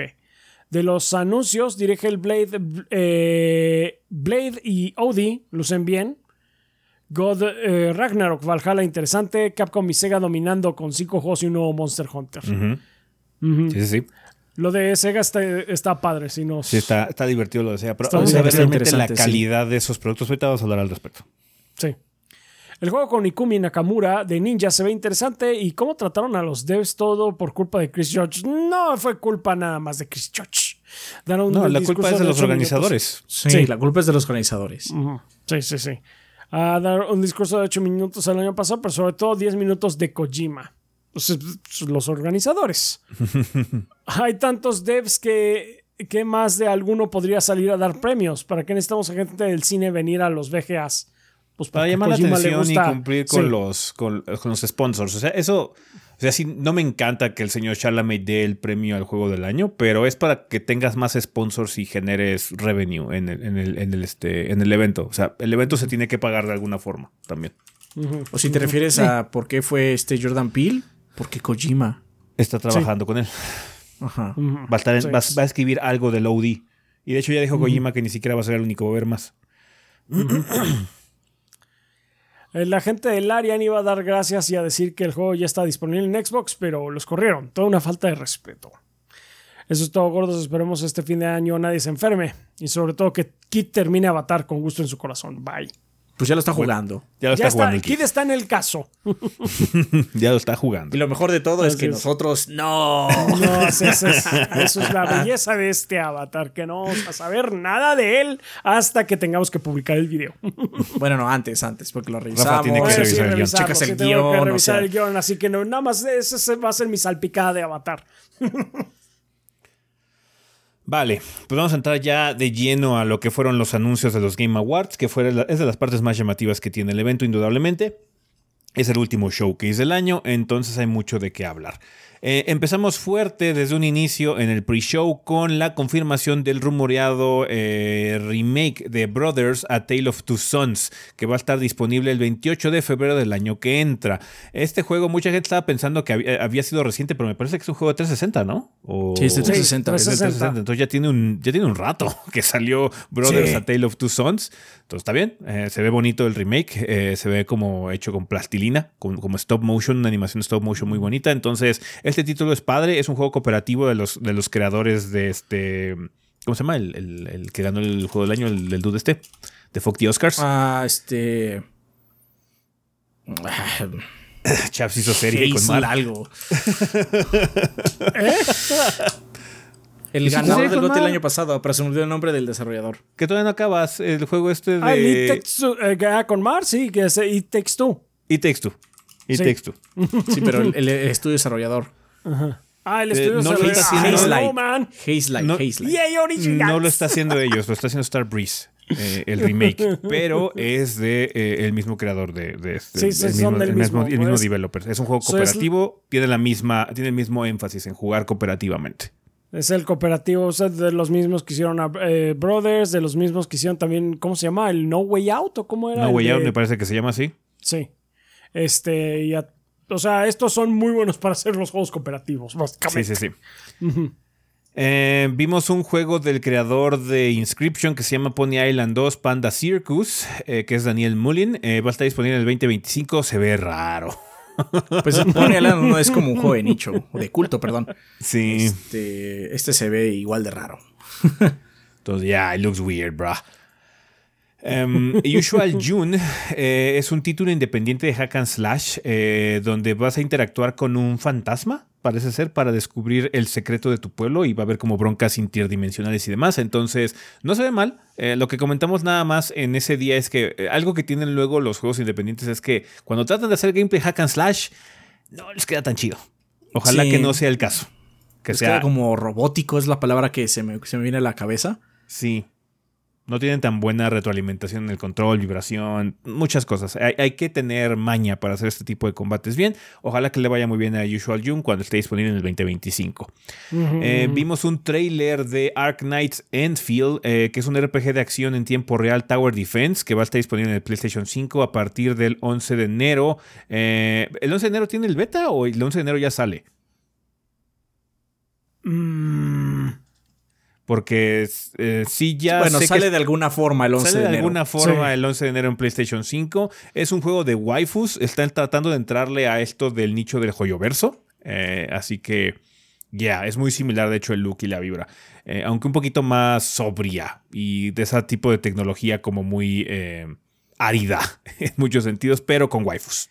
Siempre, siempre estos animes medio apocalípticos, eso me parecen como. Ah, es que la vida es muy difícil desde que vino el evento, aquella cosa que destruyó todo lo que hicimos. ¡Nya! ¡Oh no! ¡Oh no! ¡Oh no! Ya. se, me hace muy raro.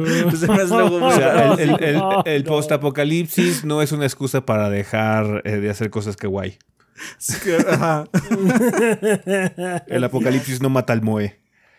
Em, ah, por cierto, banda, eh, no vamos a hablar de todos los años, fueron muchos, hay cosas que nos vamos a saltar, ¿eh? Ah, sí, o sea, siempre, siempre en este tipo de recuentos que hacemos de eventos, de showcases, siempre nos brincamos cosas porque hablamos de las cosas que nos llaman la atención. Salen tantas que ya, es muy difícil seguirle y como tener una opinión al respecto de las demás, así como no puedo decir nada, realmente no me interesa. este Dark Knight pues podría estar padre. Ahora que lo he vuelto a revisar el comunicado, sí, sigo con la misma duda de no sé si es. Sale de alguna forma o Sale. Sale el 11 de enero. Lo van a poder jugar el 11 de enero de alguna forma. Se van a poder registrar desde el 7. Sí. Em, Harmonium the Musical es un título creado por The Old Gentleman y que va a tener un enfoque musical y parece ser que nuestra protagonista es una chica que es sordo, sorda, perdón, em, que va a tener como un, como que es muy apasionada por la música o algo así, entonces va a tener un viaje fantástico, muy relacionado con esta situación. No se ve mal, de hecho, nos, a mí me recordó mucho a un concepto así como Disney Pixar, entonces se ve coquetón el asunto. Sí. se ve bien, de hecho se ve bien, podría estar muy bueno este. Podría estar muy bueno e interesante de esos juegos que son monitos, monitos, monitos para el corachoncito.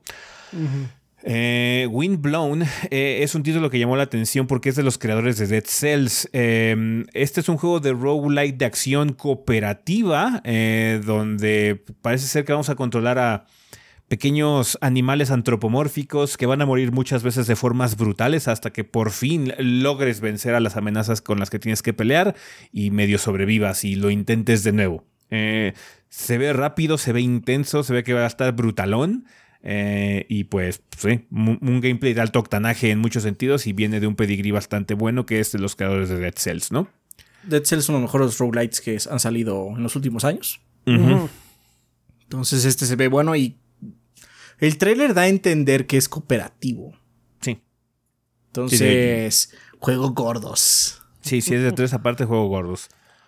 Em, otro que hizo acto de presencia fue Thrasher, que es un juego musical que no estamos seguros si es VR o no, eh, pero parece VR o podría tener modo VR, porque se trata mucho de mover cursores y demás siguiendo algunos como animales o criaturas en, el escenario para poder seguir como el ritmo de la música. Este juego es creado por la misma persona, el mismo compositor que hizo Thumper, entonces llama por eso también la atención. Thumper tiene un muy buen soundtrack, entonces Thrasher podría tenerlo de igual forma. Un crossover que tiene mucho sentido, pero que no esperábamos ver es el de Dave the Diver Cross Dredge. Em, los dos son juegos sobre barcos o el mar. Eh, y bueno, van a tener crossover. Eh, así que va a estar interesante el asunto. Este crossover va a estar disponible el 15 de diciembre. Así que yo espero checarlo. Eh, si no ese día, eventualmente. Porque sí son dos juegos que me gustan mucho: Dave the Diver y Dredge. y ahora están cooperando para hacer una aventura spooky en el universo de Dave the Diver. Spooky, spooky. Sí, sí, sí. Un anuncio que sorprendió a muchos fue World of Goo 2. Un juego inesperado. como así de la época de la época del Wii, güey, va a tener su secuela 15 años después. Felicidades a todos los que estaban esperando, Por fin se les hizo. Ojalá que así seamos con Bloodborne dentro de unos 8 años. Sí, ojalá. Cuando ya menos nos lo esperemos. Ajá. El título va a estar disponible en el 2024, así que habrá que esperar más información al respecto. Em, también Atlus hizo acto de presencia para mostrarnos un nuevo trailer de Metaphor Refantasio para confirmarnos que sí, a pesar de que es un contexto completamente diferente, eh, fantástico medieval, medio locochón, Animu tiene muchos elementos de la franquicia de Persona, porque en el trailer se puede apreciar que tienes que pasar tiempo con tus confidants o con tus amigos para que tu relación con ellos se fortalezca y de alguna forma también eso fortalezca tus esfuerzos por salvar al mundo o destruirlo o lo que sea que tengas que hacer eh, en Metaphor Refantasio. Entonces, para la gente que está como muy ansiosa porque llegue Persona 6, no se preocupen, el año que entra van a tener dos. El remake de Persona 3, que se ve que va a tener muchos agregados, y también van a tener Metaphor Refantasio, eh, que va a estar disponible en el otoño del 2024. Así que dos juegos de ese estilo. Este título en particular, eh, eh Metaphor Refantasio, está siendo dirigido por Katsura Hashino, que es el director de Persona desde el 3. Así que tienen dos personas el año que entra, no me saben cómo más. Empachados de persona. Empachados de persona. Sí. Se ve bien. Se ve muy bien. se ve muy bien. hay una cosa muy peculiar porque los combates son por turnos. Pero antes de entrar en combate, sí les da sus buenos cachetadones. Sí, cachetadones. sí. Estaban comentando que es como una mecánica similar a la serie de Trials of Cold Steel o uno de esos RPGs que no he podido probar. He tenido ganas de probarlo, pero no lo he podido hacer. Que es algo similar a lo que ocurre ahí. Entonces, parece que está tomando inspiración de otras eh, IPs de RPG similares también. Entonces se ve interesante y el, look visual está muy diferente. Eh, tenemos al Dream Team de persona ahí trabajando. Eh, Soejima haciendo los, este, los diseños de personajes, Meguro haciendo el soundtrack. Así que, pues, ¿qué más quieren? ¿Qué más quieren? eh, Metaphor Fantasio, el otoño del 2024. Em, ya. Hype. Em, Tuvimos un cameo interesante al inicio eh, de esta ceremonia con el señor Matthew McConaughey, eh, que va a estar disponible, bueno, va a prestar parte de su talento a su primer juego que se llama Exodus, que es un una aventura sci-fi eh, que parece que tiene que ver con viajes temporales. Entonces yo creo que es, alguien dijo, espacio, viajes temporales o doblar el tiempo de alguna forma. Necesitamos meter a Matthew McConaughey aquí, sí o y sí. que llore en algún momento. Y que llore en algún momento. ah, caray, sí, sí le dio buen mileage ese, esa aparición en Interestelar. Em, entonces, vamos a ver qué tal sale. El trailer no mostraron mucho gameplay, realmente no sabemos qué tipo de juego es en sí, salvo algunas cosas. Se ve que hay traversal, en tercera persona y hay algunos enemigos que son como unos aliens mecánicos, que de seguro vas a tener que dispararles muchas balitas para que se mueran. Pero de ahí en fuera no tenemos mucha idea de qué ocurre, solo que hay algún tipo de mecánica o contexto con viajes temporales. Entonces vamos a ver qué onda con Exodus eh, cuando esté disponible en el futuro. Em, una de las sorpresas de la noche fue que God of War Ragnarok eh, ya tiene DLC gratuito que se llama Valhalla y es una especie como de continuación de la historia de Kratos, en particular de Kratos específicamente, em, que eh, se- está inspirada en muchos elementos de juegos roguelite. Básicamente es como un modo nuevo roguelite para que puedas, este, pues, básicamente jugar un poco más del combate, que es muy divertido de God of War Ragnarok. Y de seguro debe haber implicaciones narrativas porque hicieron alusión a la trilogía original con el soundtrack y con una criatura que aparece al final que es un cíclope. Entonces, igual y al- algunos callbacks a, a- a la trilogía original de God of War. Sí, sí, sí. sí. Ustedes quizás ya lo estén probando, banda. Nosotros no hemos tenido tiempo, entonces, yeah, por favor, eh, chéquenlo. Es gratuito, no tienen que pagar absolutamente nada si ya tienen God of War Ragnarok. Uno de los juegos que más llamó la atención, por lo menos a nosotros, fue Big Walk, que es de los creadores de un title Goose Game, eh, House House, que es un juego sobre convivir con tus amigos mientras caminan y exploran un mapa abierto salvaje. Bastante expansivo, pero está como muy bobo el juego. Sí, Porque- Como Goose Game. Claro, sí, sí, sí, claro, claro. sí. Eh, Porque tú eres un como pajarito de esos de, de- que se inclinan, de esos de agua. eh, Desde el ayudante de madera. Homero. el que- ayudante de Homero, eres como uno de esos pajaritos. eh, eh, entonces se ve, se ve raro, porque sí se ve como para echar el desmadre con tus cuates mientras están haciendo una fogata, jugando algunos minijuegos, mucha exploración, interacción entre ustedes y demás. Todo está, está coquetón. Ojalá que sea un juego divertido al final del día. No, no creo que sea particularmente ambicioso, obviamente, más allá del mapa y que tenga algunas cosas interesantes por ahí en la exploración. Pero sí se ve chido como para convivir, ¿no? Em. Uno de los juegos más esperados de, eh, del año que entra es Hellblade, Senua Saga, eh, que es esta continuación, eh, obviamente, de la franquicia Hellblade de Ninja Theory. Hemos tenido teasers, trailers y presentaciones a lo largo de los últimos años, pero siento que ya es momento para poder ver un poco más del juego. Este trailer sí ya muestra un poco más de, de lo que es la aventura en sí, porque ya vimos incluso un poco del combate, el cual parece que viene un poco expandido. eh, además Sí, de que sí, sí. escuchamos más del soundtrack de Hellblade Senua Saga. El juego va a estar disponible día 1 en Game Pass, tanto en Xbox Series como en la PC, y lo esperamos ya para el 2024 en algún punto, precisamente los próximos meses. Entonces, sí, ya, yo creo que Hellblade ya es su momento, lo hemos visto ya lo suficiente, siento que ya tiene que salir. Eh, ojalá, o sea, denle tiempo, tienen que trabajar lo que quede chido, indudablemente, darle el tiempo a los developers de Ninja Theory, pero ya estamos en una situación un poquito medio deadloop. Sí, ya estamos aproximándonos. Lo hemos visto ya muchas veces, como para que ya no esté afuera. Deathloop. Ujú. Entonces se ve muy bien. Eh, es uno de los juegos que más me llama la atención, que quiero jugar indudablemente. Eh, la gente de Ninja Theory hizo un excelente trabajo con el primer Hellblade y pues este más que interesado en probarlo indudablemente. Creo que aquí todos, ¿no? Sí, Sí. definitivamente. Y qué bueno que sale el próximo año. Así que. Bueno, qué bueno que esperan que salga el próximo año. Porque podría retrasarse. O sea, po- Sí, siempre. podría suceder. Pero, hey. Hellblade hasta tiene spoiler burgo el, el, el primero, ¿no? Entonces, claramente todos estamos esperándolo. Sí, Sí, sí, sí, sí. Se ve muy bien, se ve muy bien Hellblade. Um, Kemuri eh, es el nuevo eh, título del estudio Onsin, que es el estudio de Ikumi Nakamura, que antes estuvo trabajando en Tango con la creación de eh, la franquicia de Ghostwire Tokyo. Um, Nakamura se hizo muy popular cuando hizo la presentación de Ghostwire Tokyo en su momento, pero poco antes de que saliera el título, ella se salió del estudio para dar como un viaje por el mundo y saludar a muchos estudios y luego formar el suyo. este título no tiene ni plataforma, ni fecha de salida, ni nada, nada más es un concepto que está presentando eh, eh, on scene eh, sobre ninjas. Estéticamente se ve muy padre, muy coqueto, pero ¿qué tipo de juego es? ¿Quién sabe? ¿Quién sabe? Tiene ninjas. Tiene ninjas. urbano. ninjas urbano grafitero, bro. Urban Ninja.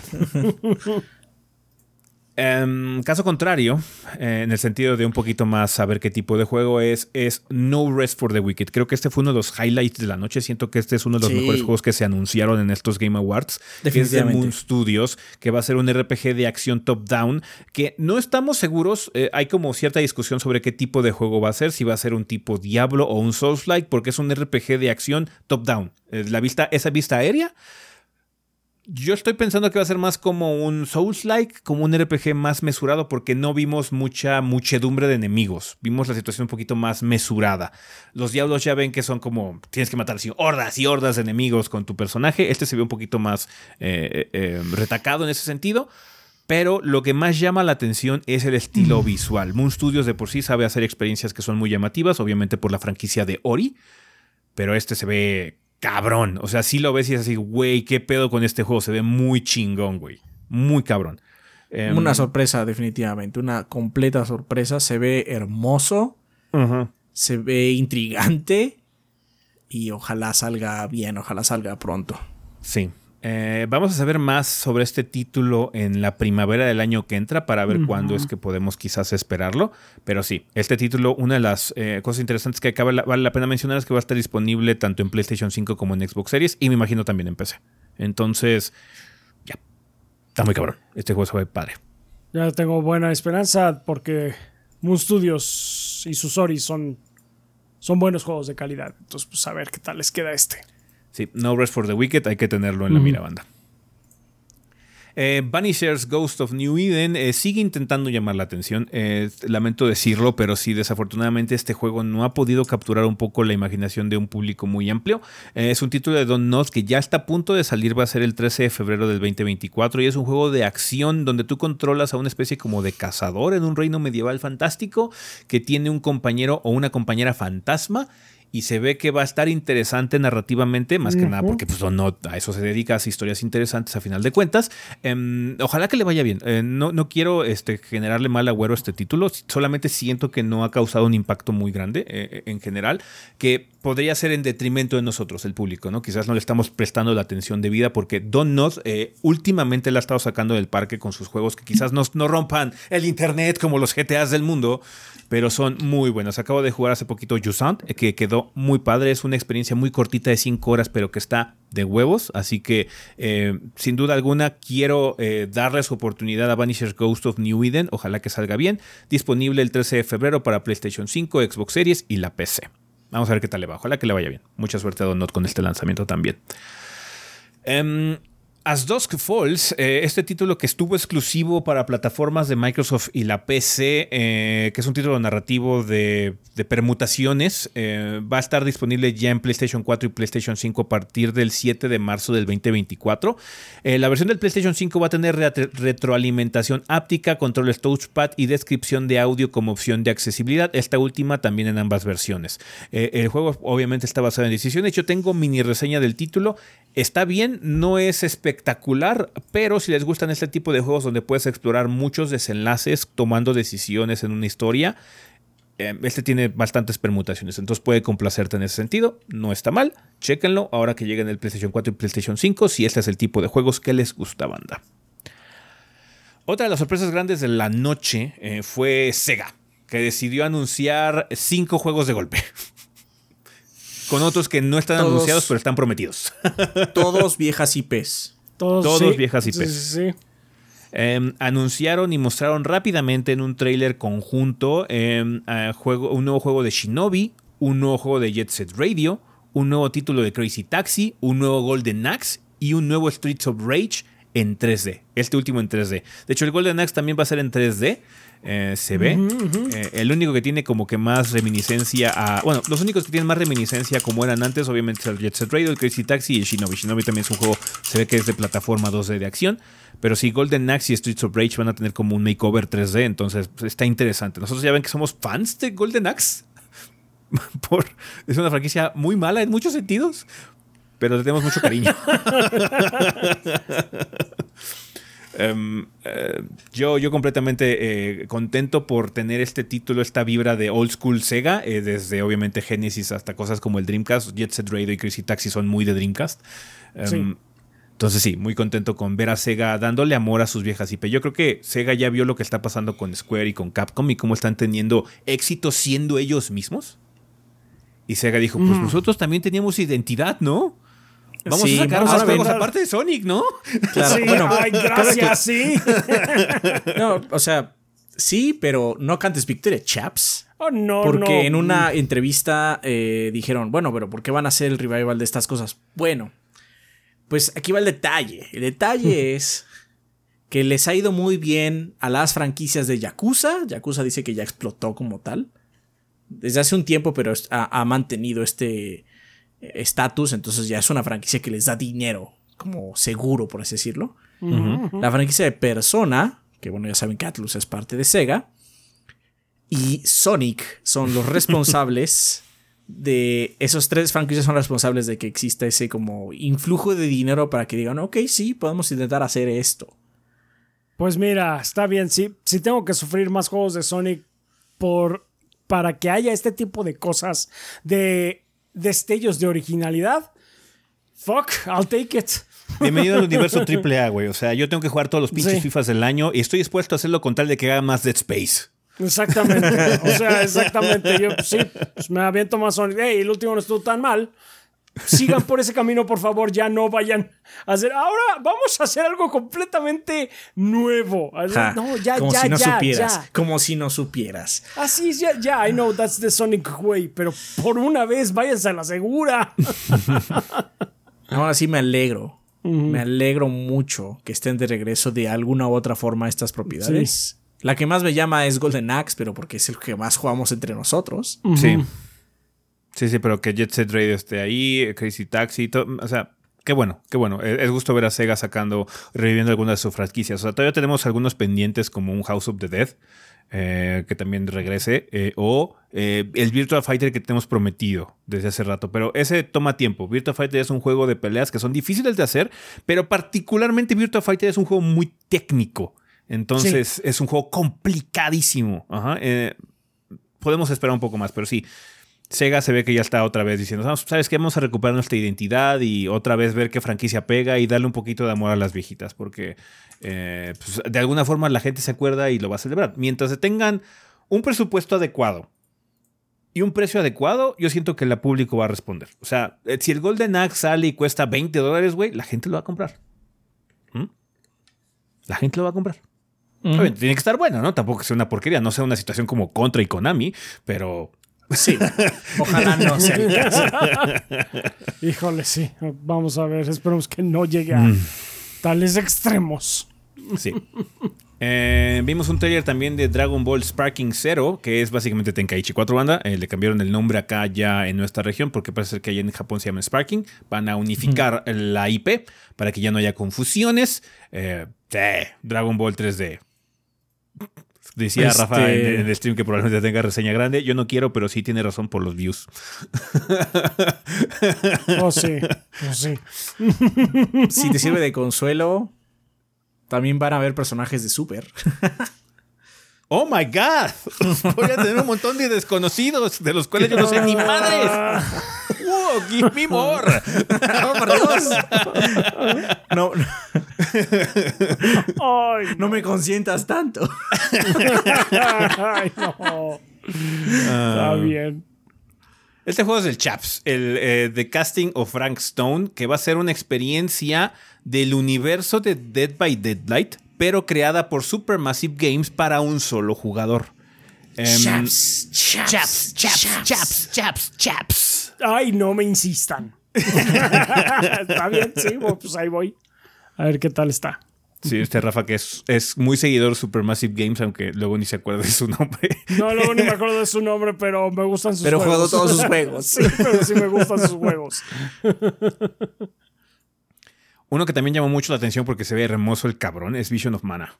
Hijo de perra. Sí. Visions of Mana, es plural, Visions of Mana. Bishop, hijo de perra. Son of a bitch. Se ve Son of a vergas. You son of a bitch, I mean. Yo, yo- yo ya me, yo ya me había dado la idea que, bueno, pues ya Mana pues va a ser puros como remakes, Remakes, ¿no? sí. Remasters y que ese tipo de cosas. No, chingue a su madre. Vamos a hacer uno nuevo. Ojalá les quede muy bueno. Por lo menos el trailer que mostraron se ve hermoso. Y sigue teniendo esta identidad Mana, ¿no? Que es lo más importante. Sí, porque de hecho, desde que lo vimos fue así, ¿este es Mana, güey? Se ve como Mana, güey. Y Sí. luego ya Square Enix presenta Visions. Ah, sí, es mana. Sí. No, se ve muy cabrón. Este juego se Solo ve voy muy a decir, padre. hijo de perra, se ve vergas. Se ve muy padre. Eh, va a estar disponible el año que entra banda, el 2024, en PlayStation 4, PlayStation 5, Xbox Series y la PC. Eh, Rise of the Ronin es este título de Team Ninja que va a ser exclusivo de PlayStation 5, me parece nada más, eh, que va a estar disponible el 22 de marzo del 2024. Desafortunadamente va a ser el mismo día que sale Dragon's Dogma 2, así que le va a estar compitiendo ese juego de Capcom. Em, son contextos diferentes, pero son juegos de acción en tercera persona los dos, así que vamos a ver qué onda. Uno es más RPG en ese sentido, el, el Dragon's Dogma. eh, No sé qué tan RPG sea el Rise of Ronin. Me imagino que debe tener algo porque en el trailer que vimos, además de ver un poquito más del contexto, tratar de explicar un poco más de la historia, que es un pedo con los juegos de Tecmo Koei. Luego ni siquiera cuando acabas el juego sabes qué chingados pasó. Ajá, sí. Pero el contexto se ve guay. Ajá. Y se ve que el combate tiene mucho de Nioh en su ADN. Que no me sorprendería porque es el estilo Tecmo Koei. Ajá. Vamos a ver qué. Por alguna razón compró la exclusividad PlayStation. Vamos a ver qué tal les va. Ojalá que les vaya bien. Eh, el Ojalá último juego, el, el Nioh 2, tiene muy buen combate. Quizás digo, el contexto y la historia sean así como, "Uf, güey, ¿qué está pasando? Em, eh, el, el último que jugué, que no me acuerdo cómo se llama, que es como el, el- el Sekiro, eh, también fue un juego muy divertido. Vamos a ver qué tal les va con este otro título de acción, que se ve que tiene más exploración involucrada. Igual es un título de mapa, más de mapa abierto en muchos sentidos. Así que a ver qué, qué tal le va a Rise of the Running, que va a salir en, PlayStation 5 el 22 de marzo eh, del 2024. Ya lo platicamos mucho durante el podcast. Eh, o hicimos referencia al respecto del nuevo juego de Hideo Kojima, que fue OD. Todo el mundo está esperando que se presentara otra Perdón. vez con Death Stranding. Wolong Fallen Dynasty el que se jugó Wulong este Fallen. Dynasty es el, es el, es el Sekiro de, de, de, de Tecmo Koei. De Tecmo Koei, sí. Eh, es- es- está divertido. Es un juego mucho más fácil que los anteriores, pero está divertido. Em, OD eh, es el nuevo juego de Kojima que está haciendo en colaboración con Xbox eh, Game Studios. Em, no vimos Death Stranding 2. Em, la gente estaba esperando que fuera Death Stranding 2 porque, bueno, em, supuestamente es el título que esperamos más próximo a estrenarse. Pero eh, sabemos que de esta presentación quedó Kojima algunas cosas. La gente involucrada, más que nada, que es Sofía Lillis, Hunter Schafer y Udo Kier van a ser personajes. Hicieron como un tech demo de sus expresiones faciales. Eh, y que Jordan Peele va a estar involucrado de alguna forma en el apartado ya sea de dirección, de escritura o lo que se van a colaborar señor Kojima con Jordan Peele. Parece ser que también va a haber más colaboradores, igual y se vuelve una especie como de antología de terror en muchos sentidos y también claramente hay mucha influencia de PT. Su Silent Hill que, que nunca pudo hacer Kojima en Konami. Entonces parece ser que Phil Spencer dijo, ¿qué onda perro? Yo sí te doy dinero para que hagas tu PT. Y Kojima dijo, sí, dame más dinero. Porque voy a, Más dinero, voy a pero contratar a puro artista. Caro. Pero por supuesto, señor Phil.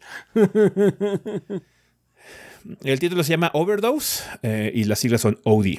¿Vale? No se habló mucho, nada más, como les dijimos, era lubricaron a Kojima en el escenario duro. Duro.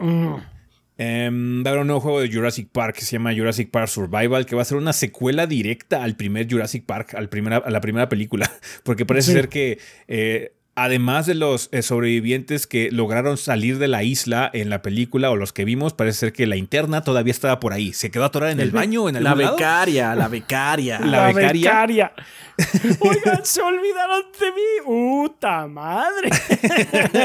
uh, whispered no expense. No sabemos qué tipo de juego va a ser porque vimos un trailer CG.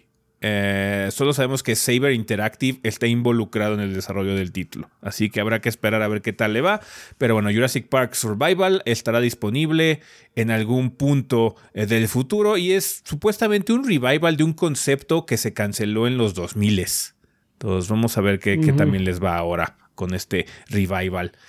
Em, otro de los trailers impresionantes de la noche fue el de Black Meat Wukong, eh, que de nueva cuenta está a todo gas en su campaña de promoción para salir el próximo 20 de agosto del 2024. La gente que no recuerde, este es una especie de Souls-like Neo, eh, basado en el mito de Journey to the West, o la historia de Journey to the West, em, eh, donde controlas a un mono, al, Goku original, básicamente. Eh, y pues bueno, muchas de las cosas que tienes que pelear son criaturas míticas y fantásticas eh, eh, chinas.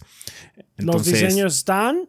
Los diseños están creepy. Están bastante creepy. Están buenos, están muy buenos. creepy, sí, está creepy. Está creepy el asunto, entonces se ve muy bien. Eh, ya estamos este, agarrando vuelo con eh, Black Meat Wukong.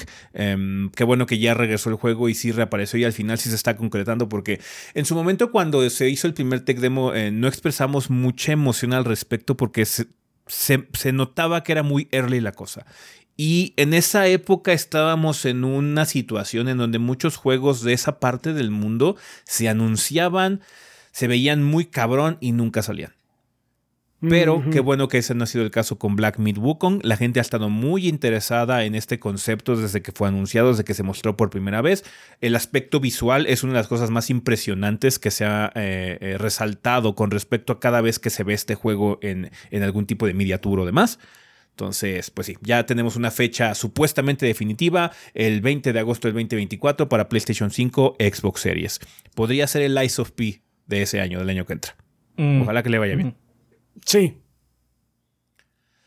Suicide Squad, Kill the Justice League hizo acto de presencia con un tráiler nuevo porque ya supuestamente ahora sí, de veritas, va a salir el 12 de febrero del 2024 para PlayStation 5, Xbox Series y la PC. Nada más recordarles, banda, que va a salir en esas fechas. No hay mucho más que hablar. Se sigue viendo muy parecido a lo que hemos visto antes. No se ve mal, no se ve así como un título aburrido. Pero vamos a ver qué tan metepuño está todo el concepto de juego y microtransacciones y si son paz y todo el desmadre, porque eso es lo que más nos preocupa. No tanto que el juego no esté divertido, el, concepto no se ve mal, no se percibe erróneo en muchos sentidos, pero vamos a ver si el tiempo de desarrollo que le han invertido los de Rocksteady a este pequeño Frankenstein, este pequeño monstruo que pues la, gente no acaba de aceptar, eh, vale la pena. Vamos a ver. Suerte a los de. Yo, suerte a los de Rocksteady. Son developers muy talentosos, indudablemente. Pero este juego. Y es todo lo que vamos a decir. Es todo lo que vamos a decir. O sea, este juego no, no, no, no, le ha ido muy bien, que digamos, en cuestión no, mediática. No, no, em, uno interesante también es que vamos a tener un nuevo EA, EA, Original que se llama Tales of Kensera Sau, que va a ser un juego eh, Tecno África eh, eh, que tiene conceptos Metroidvania. De hecho, cuando lo vimos parece que nos recordó un poquitín al nuevo Prince of Pressure. Eh, porque tiene, un poquito de combate similar, el traversal y demás. Es un Metroidvania 2.5D. se ve bastante bien. El concepto está interesante. vamos a ver qué tal le va a Surgeon Studios con este juego que va a ser publicado por EA Originals. Em, los Records Bloom and Rage va a ser un nuevo título de Don Not, eh, que básicamente es de los creadores de Life is Strange y parece ser que están mezclando el concepto de Life is Strange con eh, la vibra de Stranger Things. Porque va a ser un juego sobre adolescencia, crecer y los traumas de esa época de la vida, pero mezclado con cosas sobrenaturales y demás. Así que, ve.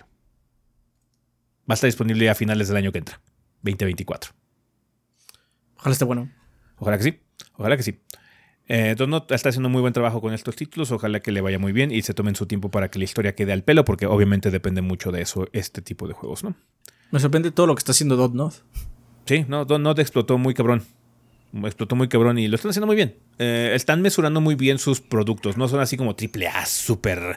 La van a romper. No, son juegos muy mesurados, muy chiquitos, pero muy diversos. Entonces están como diversificando muy bien su portafolio y lo están haciendo muy bien. Yusan, les digo, reitero, si no han visto la mini reseña, los invito a hacerlo. Es un juego muy padre. Eh, y, pero es así como, esto lo hizo Don Not. Eh, sí, sí lo hizo Don Not.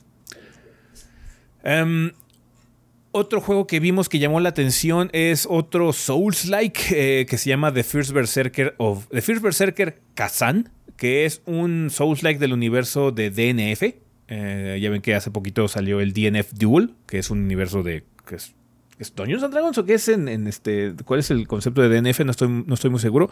El chiste es que es. Se ve decente. Tiene un. Tiene un estilo gráfico llamativo, eh, medio de cómic, medio manga, un poquito más edgy en muchos sentidos que otros Souls-like. Poquito, pero sí, poquito más. Va muy acorde al género. No se ve mal. Vamos a ver qué, qué tal sale ahora que se estrene, eh, eventualmente para el PlayStation, Xbox y la PC. Otro de los juegos grandes de la noche fue Final Fantasy VII Rebirth, que hizo un pequeño concierto mezclado con un nuevo trailer que está anunciando varias cosas por venir. Sí. Mucho, mucho énfasis en el personaje de Aerith, por alguna razón. Sí. ¿Por qué, ¿Por qué será? Disfr Disfrútalas, viejo.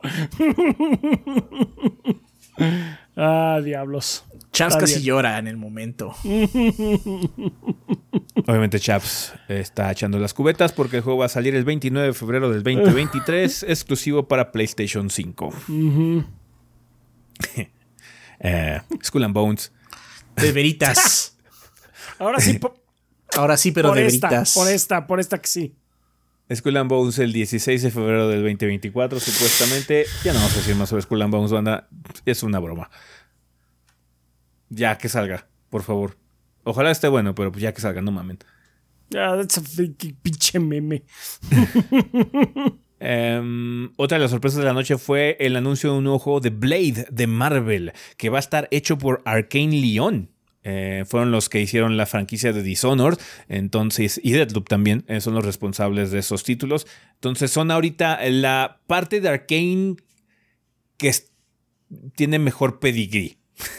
Su último juego no fue Redfall, fue Deadloop y le fue mucho mejor a Deadloop sí, en su sí, momento. Sí, Entonces se esperan varias cosas, hay como mucha emoción por parte del estudio, los, los, miembros del estudio que fueron a presentar el juego estaban como muy emocionados por participar o utilizar esta propiedad de Marvel que también se ha vuelto muy popular a lo largo de los años y que de hecho va a tener pronto una película también, así que, hey, que les vaya muy bien, la gente de Arkane Leon son muy talentosos.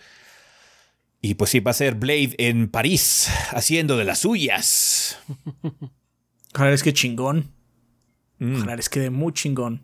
Ojalá Siento que, sí. que va bien ese, ese estilo arcane con Blade. Mm, sí, sí, sí, sí va, va, muy bien, va muy bien. Eh, al, al, a Arkane Leon sí le, le, tengo más confianza. sí me han gustado hasta esos sus, sus juegos en general. Ahora sí. o sea, no lo esperen pronto. No. Sí, no, de hecho, pues ahora sí que el mensaje que nos llevamos al final de parte de los desarrolladores fue, desarrolladores fue déjenos cocinar, no nos uh -huh. apresuren. Entonces sí.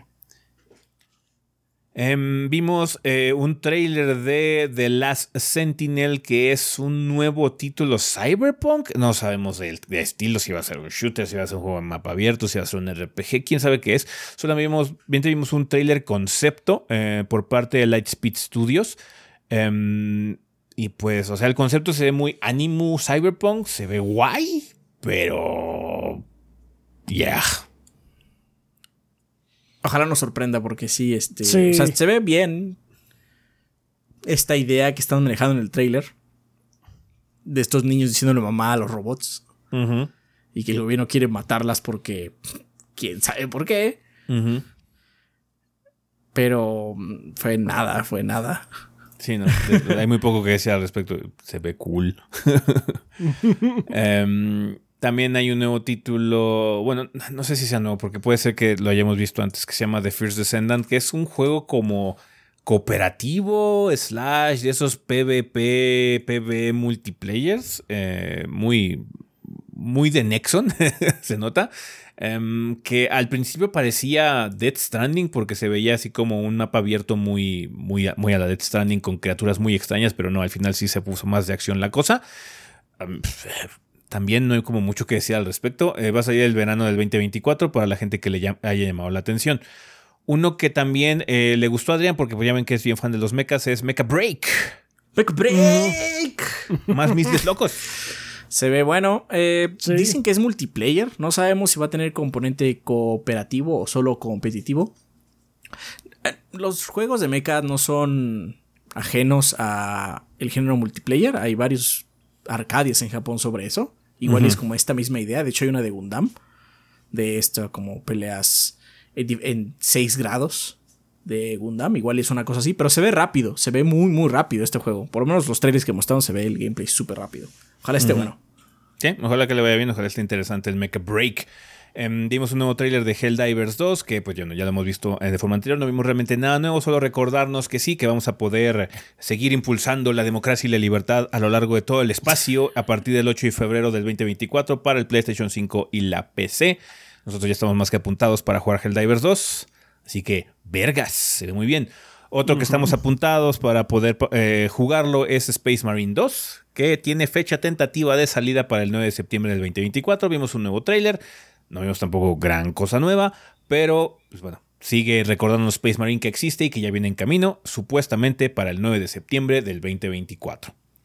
Otro título que hizo acto de presencia fue Palia, que es un nuevo juego de management, granja, crafting, diseño de interiores, aventuras mágicas, que va a estar disponible el 14 de diciembre para Switch y va a ser gratis, así que va a estar plagado de microtransacciones, banda, tengan cuidado. Seguramente, sí, nada más han sido advertidos. Así es, ya les dijimos. Ya les dijimos, banda. Em, otro de los grandes juegos de la noche fue Light No Fire, que es el nuevo juego de Hello Games, eh, que Sean fue a contarnos todo lo que fue la odisea para rescatar No Man's Sky y cómo es que el 2024 van a seguir actualizando No Man's Sky, va a, va a, seguir habiendo contenido y demás, y, y presentaron su nuevo juego, que ahora en lugar de hacer un universo lleno de planetas de forma procedural. Van a ser un planeta enorme con muchos biomas y lugares a explorar y demás proceduralmente igualmente, pero a escala como realista. Sean solo, ah, solo ve al show. Um, habla un poco de tu juego, di que estamos haciendo algo padre y luego te vas. ¡Estamos haciendo la tierra! He creado la tierra. y el propio Sean así de, ¡oh rayos! ¿Qué hice? y todavía el Doritos Pop que no le ayuda. Sí, Pop. No, sí, Sean está haciendo algo increíble. No, no, les va a volar la cabeza y se van a hacer pipí para adentro. Ah, déjenlos en paz. Em, lo interesante es que va a ser como una especie de tierra fantástica, porque vas a poder controlar a personajes también que son animales antropomórficos. Vimos hombres conejo y puedes volar dragones. Y, o sea, sí va a ser Ark, pero chingón. Parece que va a ser Ark, pero chingón. Yo esperaría que sí. O sea, se ve padre, pero pues, Hello Games ya tiene. O sea, igual cuando salga el nuevo trailer del Witcher, va a pasar lo mismo, banda. Así como, por favor, todos mesurados porque ya nos han lastimado antes. Sí, sí, sí. Pero bueno, mucha suerte a Hello Games y, a Sean y a todo ese equipo con Light No Fire.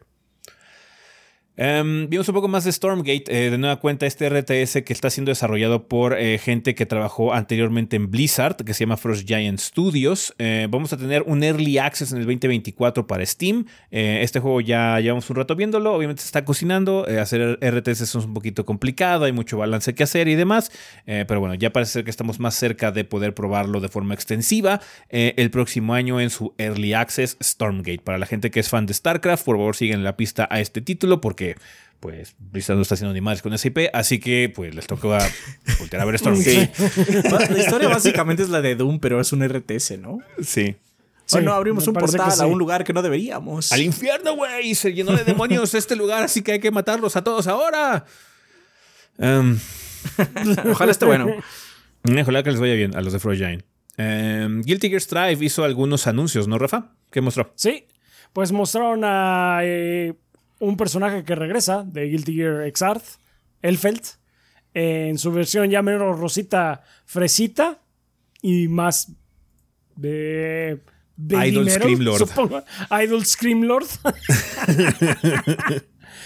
Pero lo más interesante fue que también presentaron un nuevo modo, que es un modo de 3 contra 3. Ahora, nosotros, a mí me voló la cabeza en el momento porque estaba pensando que se iba a tratar de un 3 contra 3 tipo Marvel, baby. Estábamos diciendo que ya, que ya, este, Marvel is back de alguna forma.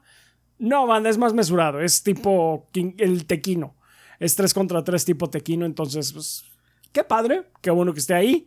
Pero pues no es LB. No, no, no es para. Mira, Marvel It's Back ahora con el rollback que le metieron a Dragon Ball. A Dragon Ball, sí, sí, sí, sí. Entonces, pues ahí está, banda. Qué, qué bueno. Es una buena actualización. Em, Final Fantasy XVI también se presentó en el evento para anunciar eh, su nuevo eh, Season Pass de DLC. Va a haber dos eh, paquetes de contenido descargable. Uno ya está disponible, salió ese mismo día, que es Echoes of the Fallen, que tiene que ver con Omega y The Rising Tide, que va a tener que ver con Leviathan, que es una de las cosas que había quedado como sin aclarar al final de la campaña de Final Fantasy XVI. Ya eh, Leviathan va a ser acto de presencia, que es uno de los grandes misterios del juego que ya se va a resolver en el TLC.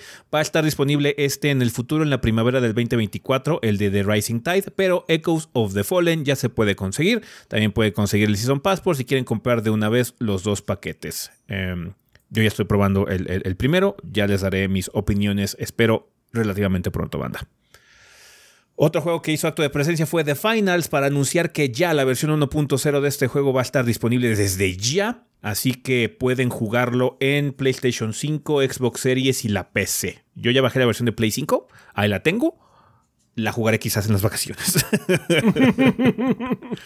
Es un shooter eh, que tiene mucho pedigrí de Battlefield. Es de muchos desarrolladores que se salieron de DICE en su momento. Y eh, hay mucha destrucción involucrada en el juego. Eh, mucho de la táctica que implica ganar este, estas estos encuentros de shooter de primera persona tiene que ver mucho con destrucción, que ese es un peligrí muy padre de Battlefield que fue perdiendo la franquicia poco a poco, pero bueno, eh, The Finals eh, lo mete obviamente más mesurado porque nada más son escuadrones chiquitos, pero eh, ojalá que esté entretenido y la gente lo esté disfrutando. Yo, yo quiero probarlo en un futuro a ver qué tal, qué tal está.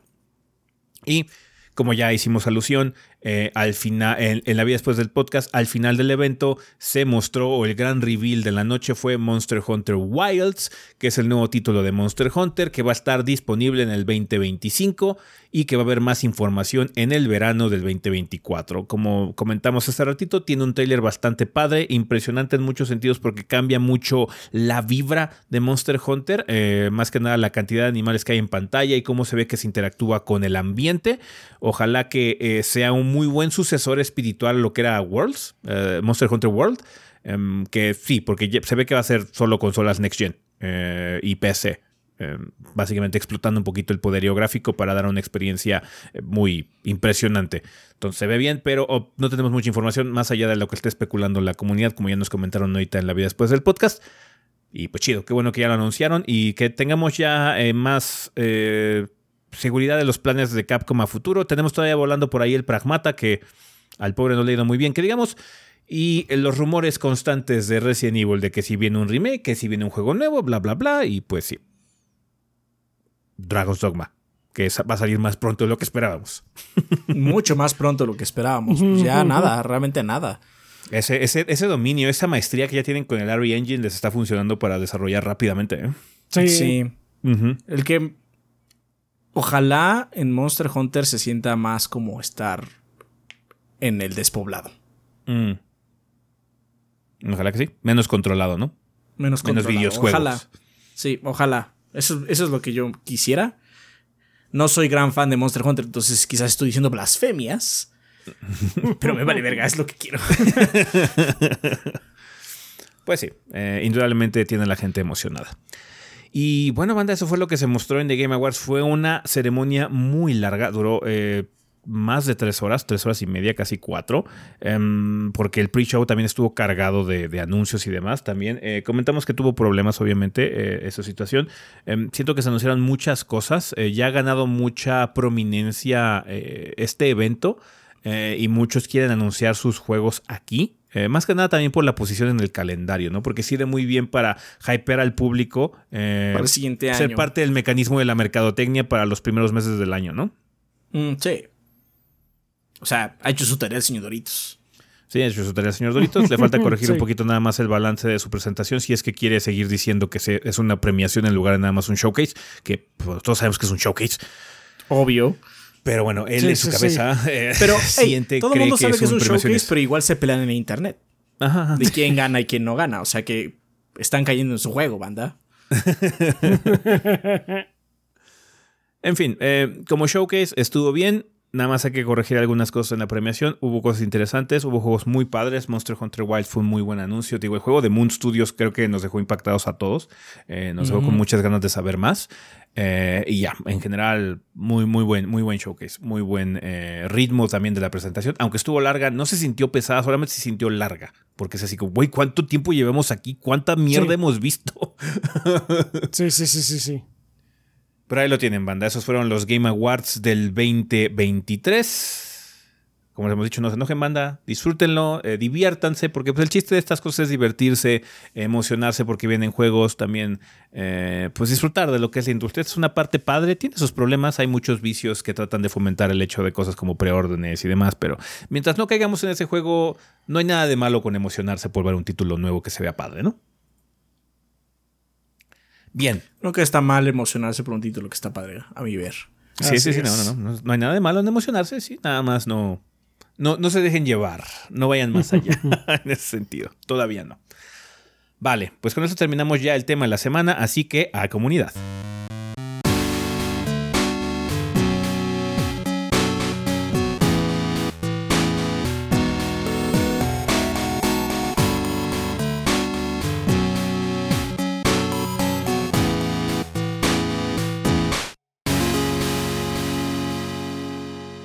Y bueno, banda, pues ya estamos aquí en la sección de comunidad, que siempre es un excelente momento para agradecerle a los patrocinadores oficiales del podcast, que es la última vez del año que lo vamos a poder hacer. Muchísimas gracias a toda la banda que nos apoyó a través de Patreon durante el mes de diciembre. Sabemos que es un mes raro porque nada más hay como dos episodios este mes debido a que nos vamos de vacaciones, pero aún así les agradecemos infinitamente que se tomen la molestia y hagan el esfuerzo de apoyarnos de forma económica.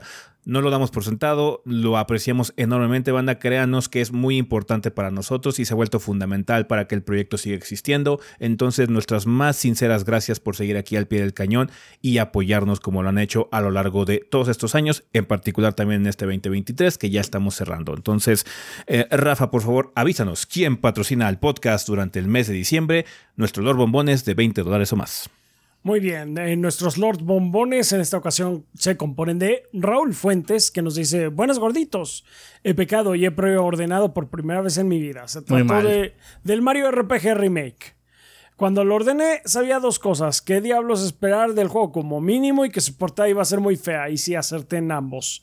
Pues tuviste suerte porque luego a lo mejor te hubiera podido haber salido con un chingo de errores o algo así. Entonces, nada más. O sea, lucky you. Pero. Esto me hizo divagar sobre lo que sería el siguiente paso a preordenar, el crowdfunding, porque con esto es una apuesta de fe ciega que puede resultar en que perdiste todo tu dinero a recibir lo que esperabas. Personalmente, yo aparezco en los créditos de todos los juegos de Inexile y Obsidian que nacieron de esta forma y son básicamente mis juegos anuales, así que para mí ha sido dinero bien invertido. Con esto llego a mis preguntas de cierre de año. ¿Han participado en algún crowdfunding? ¿Qué opiniones tienen con este mecanismo? Eh, yo sí he participado en algunos. Eh, no tengo problema con el concepto de crowdfunding, nada más que hay que tener mucho cuidado. Eh, como tú lo haces en ese sentido, eh, te fuiste por compañías que ya habían demostrado que tenían la capacidad de entregar productos. Obviamente tampoco es una seguridad del 100%. Eh, no tengo problemas con que haya proyectos de crowdfunding porque ahí han salido cosas interesantes y se apoya talento que quizás se le ha dado la espalda en la industria tradicional porque se presume de forma incorrecta de que no hay mercado o hay público para ese tipo de productos. Entonces lo veo bastante positivo, pero hay que tener cuidado. Sí hay muchas estafas en ese, en ese rubro constantemente. Sí. sí. o sea, si, si es demasiado bueno para ser verdad. Probablemente lo sea. Probablemente lo sea. Sí, pero en todo caso, este, yo hasta ahora no he participado en alguno. Tengo ahí algunos en la mira que me gustaría eh, apoyar, pero es más bien esa la vibra de que eh, en los crowdfunding sí estás apoyando más directamente eh, cuando hace un estudio crowdfunding a los desarrolladores. Cuando estás preordenando, em, sí es más como que darle más dinero al, al Mira, te lo voy a decir así. Microsoft, Nintendo, Sony, Capcom, Konami, Bandai Namco, ellos no necesitan que preordenes su juego eso. para crearlo. El crowdfunding es, si no tengo este dinero, puedo hacer esto. Sí, no puedo hacerlo. sí. Ca- Capcom y, y todos los demás que, como acaba de mencionar Adrián, es este. Pues mira, tengo hambre de más dinero. Pues vémelo dando de una vez, ¿no? ¿Qué tal? ¿Y qué tal si mi juego sale mal? ¿Mm? Pues no lo sabrás hasta que lo tengas. Indudablemente también en el crowdfunding hay un arriesgue. hay Claro un que arriesgue sí. de que salga mal. Pero por lo Hay- menos hay es un un arriesgue arriesgue de de que no si salga, no lo punto. hago, no va a existir punto final. Sí, el o sea, otro es. Con o, con o sin preórdenes va a haber GTA 6. Con o sin preórdenes va a haber Dragon's Dogma 2. Con o Mm. sin preórdenes va, iba a haber Super Mario RPG Remake. Sí. Efectivamente. Bueno, eh, continuando con los- las posdatas que nos pone Raúl. Eh, postdata, les recomiendo mucho Bart's Tale 4 para alguno de sus gordos juegan. Ya veremos si este, le, le daremos una prueba si se puede. Postdata 2, felices fiestas. Felices fiestas, Raúl, muchas gracias. Gracias, Raúl. Gracias. Mauricio Glespan nos dice: "Ma- eh, Saludos gorditos y banda, espero que se encuentren muy bien. Soy Mau Glespan, staff de Technologic PC Gaming and Workstation. Nos dedicamos al ensamble y venta de computadoras, ya sea desde una PC, solo para ver el podcast de los 3GB o una PC Gamer. Uy, perdón, PC Gamer para jugar el GOTI, Baldur's. Yo pensé que ganaba Zelda. Que por cierto, Baldur's corre muy bien en PCs low cost. O si prefieres una PC monstruosa que lo corra a ultra 4K 240 frames, en cualquiera de los dos casos vas a poder ver el trailer de GTA 6 hasta que salga. Esperemos que salga al mismo tiempo en PC. No va a pasar. Lo siento. ya dijeron que no. Pero de todas maneras, no, no quita nada de eso que tener una PC bien choncha es muy padre. Invito a toda la banda gordeadora a hacer sus cotizaciones a nuestro Facebook, Technologic19, o nuestro Instagram, TechnologicPC.19, y al WhatsApp 5561 820249, 5561 820249. Y recuerda la promo navideña, exclusivos seguidores del Gordeo en las peces navideñas que encontrarás en nuestras redes, las cuales ya están súper baratas. Llévate la Ultra Low Cost, la cual corre el GOTI por solo 8,999 con todo y monitor. Además, Nice. les vamos a. Está muy nice. Además, les vamos a hacer un descuento extra de 500 pesos mexicanos. Aplican restricciones. Compra mínima de 8,998 pesos mexicanos. Eh, requieres mencionar que eres seguidor del gordeo. Radicamos en la Ciudad de México, pero hacemos envíos a todo el país. Gracias, gorditos y banda. De verdad agradecemos mucho haber tenido este espacio en, el, en todo este año 2023 y es seguro que nos quedamos 2024 apoyando al gordeo.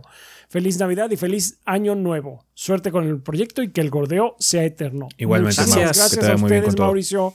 Qué bueno que les haya ido bien y pues nos vemos el próximo año. Muchísimas gracias. Edgar Francisco Zúñiga Delgado dice: Buenas gorditos, aquí el psicólogo humanista integrativo de Entelequia. Puedes agendar tu psicoterapia por, escri- eh, por escrito al correo electrónico gared05 gmail.com. Yo los vengo acompañando los 15 años completos del proyecto. Recuerdo los videos comprimidísimos, el audio de las reseñas, creo que eso ya lo leímos el pasado, ¿no? Sí, no importa, pero como está promocionando su. Sí. El audio de las reseñas, eh, los podcasts sin video, que me hace imaginar cómo eran los gorditos, Rafa de piel trigueña y cabello negro, ese de cabello largo y, rubio, y Adrián con bigote de actor italiano de los 60 Me recuerda Oh, de no. la leyenda de que Arturo era el cuarto gordo, entre otras cosas. 15 años de un esfuerzo por entretener que empezó a dar sus eh, frutos y que bien merecido se lo tiene. Gracias por tanto, gorditos, y esperemos que para los siguientes 50 ese esté de tiempo completo ya. Ojalá que sí. Ojalá que sí. Esperemos, estaría padre, sí. Un abrazo enorme y muchos años más de gordeo. Muchísimas gracias, Edgar Francisco. Gracias. Gracias. Gracias. Don Indy nos dice: Hola gorditos, gracias por mencionar mi canal exclusivo a juegos indies que la banda puede visitar y descubrir siempre nuevo contenido. El canal lo pueden encontrar como Don Indy en YouTube. D-O-N espacio E-I-N-D-I-E. y u otras redes sociales que están en mi perfil. No sé si alcancé este mensaje, pero me gustaría volverlo una pregunta. En estos 15 años de gordeo, ¿cuál es el contenido que más suelen disfrutar hacer? Les ayudo con algunas opciones, reseñas, stream, podcast, ir a eventos, estar jugando o viendo algo en el mismo lugar. Quizás sea otro y ustedes ahí dirán cuál es. Saludos y disfruten sus vacaciones pues si es de, un juego chingón, no importa el tipo de contenido. Sí, depende más del juego que otra cosa, porque, o sea, es muy divertido hacer gordos juegan, ¿no? En muchos sentidos, porque pues, ahí estamos jugando juntos y generalmente, aunque el juego sea malo, le sacamos gracia, ¿no? De hecho. Pero jugar un título padre y hacer contenido sobre ese juego es como que lo que más disfrutamos también. Sí, siento yo. Especialmente si el juego es como muy sobresaliente. Es muy padre la conversación que hacemos antes de hacer el guion y eso. Sí, sí, sí. Efectivamente. Muchas gracias, Don Indy. Gracias. Sertroid. Buen día, embajadores del Gordeo. Estuve presente en su transmisión de los TGAs y me la pasé muy bien esa noche. Lástima que el juego más perfecto de la historia no se llevara ningún premio. Pero oye, si al Doritos Pop no le importan las premiaciones en sí, ¿por qué sí nos deberían de importar a nosotros? Lo que importa es que este año estuvo bien piolas. Había rumores de que anunciarían DLC de Spider-Man 2 y al final no pasó. Ojalá se ocurra en un futuro. Hicieron DLC, pero de Valhalla. Digo, de Ragnarok. De, perdón, de Ragnarok, sí. No, Valhalla, no, no, no, no, otra vez no. Shit. No, no, no, no. El día que escribo este mensaje ya terminé de jugar Lies of P y quedé encantado con este juego. Es un juego Souls muy digno, con una historia bastante buena, diseño de niveles bien construido, ambientación sublime y un combate apretado, definitivamente de lo mejor que he jugado este año. Con esto mi pregunta, gorditos, ¿cuál fue el jefe que más les costó vencer a cada uno? Si quieren pueden dar una descripción simple del mismo para no entrar en spoilers. Yo creo que todos estuvimos ahí peleándonos mucho con el pinche Master of Puppets. Ya, no este, mames. No mames. creo que sí, es, que es muy, es muy notorio. ¿No fue el que le rebajaron? Sí, de hecho fue el que le rebajaron. Fue, fue muy notoria la subida de dificultad con ese cabrón. sí, sí, sí, sí. El primero poco, pero es porque, o sea, como todos los Souls te tienes que acostumbrar a las mecánicas, pero es, más que nada por las circunstancias, no tanto porque el juego, el, jefe sea difícil en sí. No, el primero es porque estás tronco. Sí, como, es porque estás tronco. Hay, que aprender a usar las mecánicas de este juego. no, no mames, el Master Puppets está estúpido. Bueno, no sé si ahora ya no, no sé la verdad. no sé si claro, que nada más está más. No, está, está nada más super perro, no hiper duper perro. sí, exactamente, pero sí. Sí, ese cabrón sí me, me, alejó del juego un rato. Así de que. No, o sea, yo sé que lo necesito terminar, pero I need a fucking break. No, este está muy pendejo, con permiso. Ah, y al final los desarrolladores nos dieron. La razón. Los gordos tenían razón. De hecho, sí, cambiaron varias cosas de la que nosotros nos quejamos en la varias cosas de que nos quejamos nosotros. Entonces, sí, los gordos tenían razón, no importa cuando leas esto. Por ahí alguien dijo. Eh, el último. este. Sí, ya no entramos en spoilers, quiero pensar, pero bueno, Master of Puppets, ya, that bastard. Este, al ser el último podcast del año, solo quiero darles las gracias por un 2023 lleno de contenido y calidad. Por mi parte, seguiré contribuyendo a este proyecto con gusto en el 2024. Que disfruten sus vacaciones gorditos cuando por fin se las puedan tomar. ya Muchas gracias. Muchas gracias. Ya pronto. Carlos Espejel López dice, ¿qué tal gorditos? Mis mejores deseos para toda la banda en estas fiestas decembrinas, especialmente los creadores de la máquina reseñadora por excelencia. Pregunta rápida, ¿en qué momento realizan ustedes el intercambio de regalos? ¿Antes de la cena, después de las 12 o hasta el día siguiente? o va, considero que la costumbre de intercambiar regalos tiene connotaciones capitalistas, por lo que no me afecta o no la seguiré para no contribuir al comunismo, que en mi opinión es consumismo. consumismo que en mi opinión está destruyendo la sociedad moderna. Ah, ok. o sea, preguntó también si nosotros considerábamos eso. Ajá. puso como opción eso. No, no, no. Sí, no, no, sí, sí. Sí nos regalamos. Bueno, no entre nosotros. De hecho, entre nosotros nunca nos hemos regalado nada de Navidad. No. Este, la familia. Mi familia es en la Nochebuena, el 24. Sí, es en el 24 de la noche. Sí, en el 24. Antes, eh, generalmente es Ay, no sé, fíjate que antes o después de cenar es independiente. Sí, irrelevante. cuando está es, que, es que aparte para mí Navidad es una época complicada. Porque me echo tres cenas mínimo. Mm. Entonces más bien es dependiendo de en qué momento esté. Porque a veces, a veces es llegando y en ese momento, a veces es post. Entonces, sí. Navidad es complicada. Sí, sí lo es. Ah, ¿Quieres darle un giro a tu inglés? Únete a nuestras clases en línea y disfruta de una experiencia personalizada. Avanza tu ritmo, resuelve tus dudas y mejora tus habilidades de lectura, escritura, conversación y escucha. Ya sea para certificarte, aprobar un examen o simplemente mantener tu nivel, estamos aquí para ayudarte. Tú decides cuándo y cuándo, cuándo y cuánto estudiar cada semana. Y para agregar emoción, si respondes correctamente la pregunta de la semana, obtendrás un descuento de 500 pesos o si te inscribes antes de que termine el año serán mil pesos de descuento a partir de dos horas por semana. Súper bien. Mm. perdón. Contactándonos eh, por WhatsApp al 55 51 64 83 23. Una vez más, 55 51 64 83 23. Y comencemos juntos tu camino hacia el dominio de en inglés. La pregunta para el descuento: ¿Quién pateó más traseros en el Street Fighter 6 en el evento de aniversario en vivo? Una pista: Adrián tuvo una reunión del club secreto de estampillas. Ese estaba ocupado luciendo bien y Gris usó su tiempo para obligar a Adrián a comer rufles de queso. Está bien. Si Yo tuve una racha. Sí, tuvo su buena racha también. Su buena racha con, con el Blanca Chan. Sí, son bastante malos. Chale. Oye, o sea, yo soy Silver. Silver. Ah, eh, con ese blanca estás, vas a llegar a Gold in, no time. Sin más por el momento, nos vemos en el próximo año y que el gordeo sea eterno. Pues muchas gracias, Carlos Espejel. Edgar Mayoral, un saludote a los gorditos y a la banda. Los invito a que me sigan en mi canal de YouTube Mayoral Fabrication, donde subiré videos de cómo fabrico armas y cosas en herrería. Voy empezando para no, pero no pararé de construir cosas nuevas. Fabrico armas que me parezcan interesantes, ya sea de videojuegos o cualquier otro medio. Mm. Quizás se acuerden, hace algunos años mi mentor slash jefe tenía un show en YouTube Man at Arms, donde hacía lo mismo, pero con mucha más producción. Trato de mantener la idea adelante. Se cuidan gorditos, nos vemos en el 2024. Suerte, Edgar. Sigue, sigue con el sueño. Sigue con el sueño, mucho ánimo. Mucho ánimo. Suerte con todo. Suerte. Manny Screen nos dice: Buenas gordos y banda. Ya se acercan las vacaciones, pero antes de cerrar el año quisiera hablarles de la nueva sección de mi canal Manny Screen llamada Entre tinta y pixeles donde hablaré de libros que tengan alguna relación con los videojuegos. La regla es ambigua, pero me permitiré abarcar una gran variedad, desde libros que se adaptaron o inspiraron juegos como The Witcher, o al revés, de videojuegos a libros como las novelas de Halo, también libros de historia del medio como Console Wars, cosas más como reportajes como Blood, Sweat and Pixels, diarios de desarrollo como Spelunky o The Making of Prince of Persia, y muchas cosas más. El trailer debería ya estar disponible en el primer episodio estará muy pronto y será cerca de Metro 2033.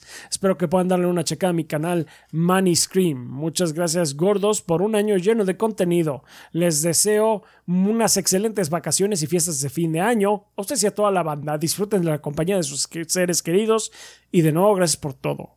Pues muchas gracias a ti, Money Scream. Gracias a ti. Mucho ánimo y mucha suerte con la nueva sección de tu canal.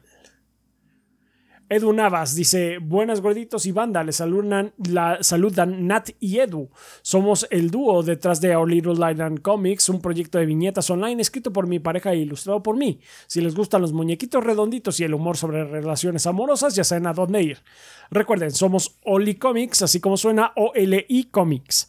Pasen por nuestro Instagram donde podrán ver todas nuestras viñetas e ilustraciones hasta la fecha.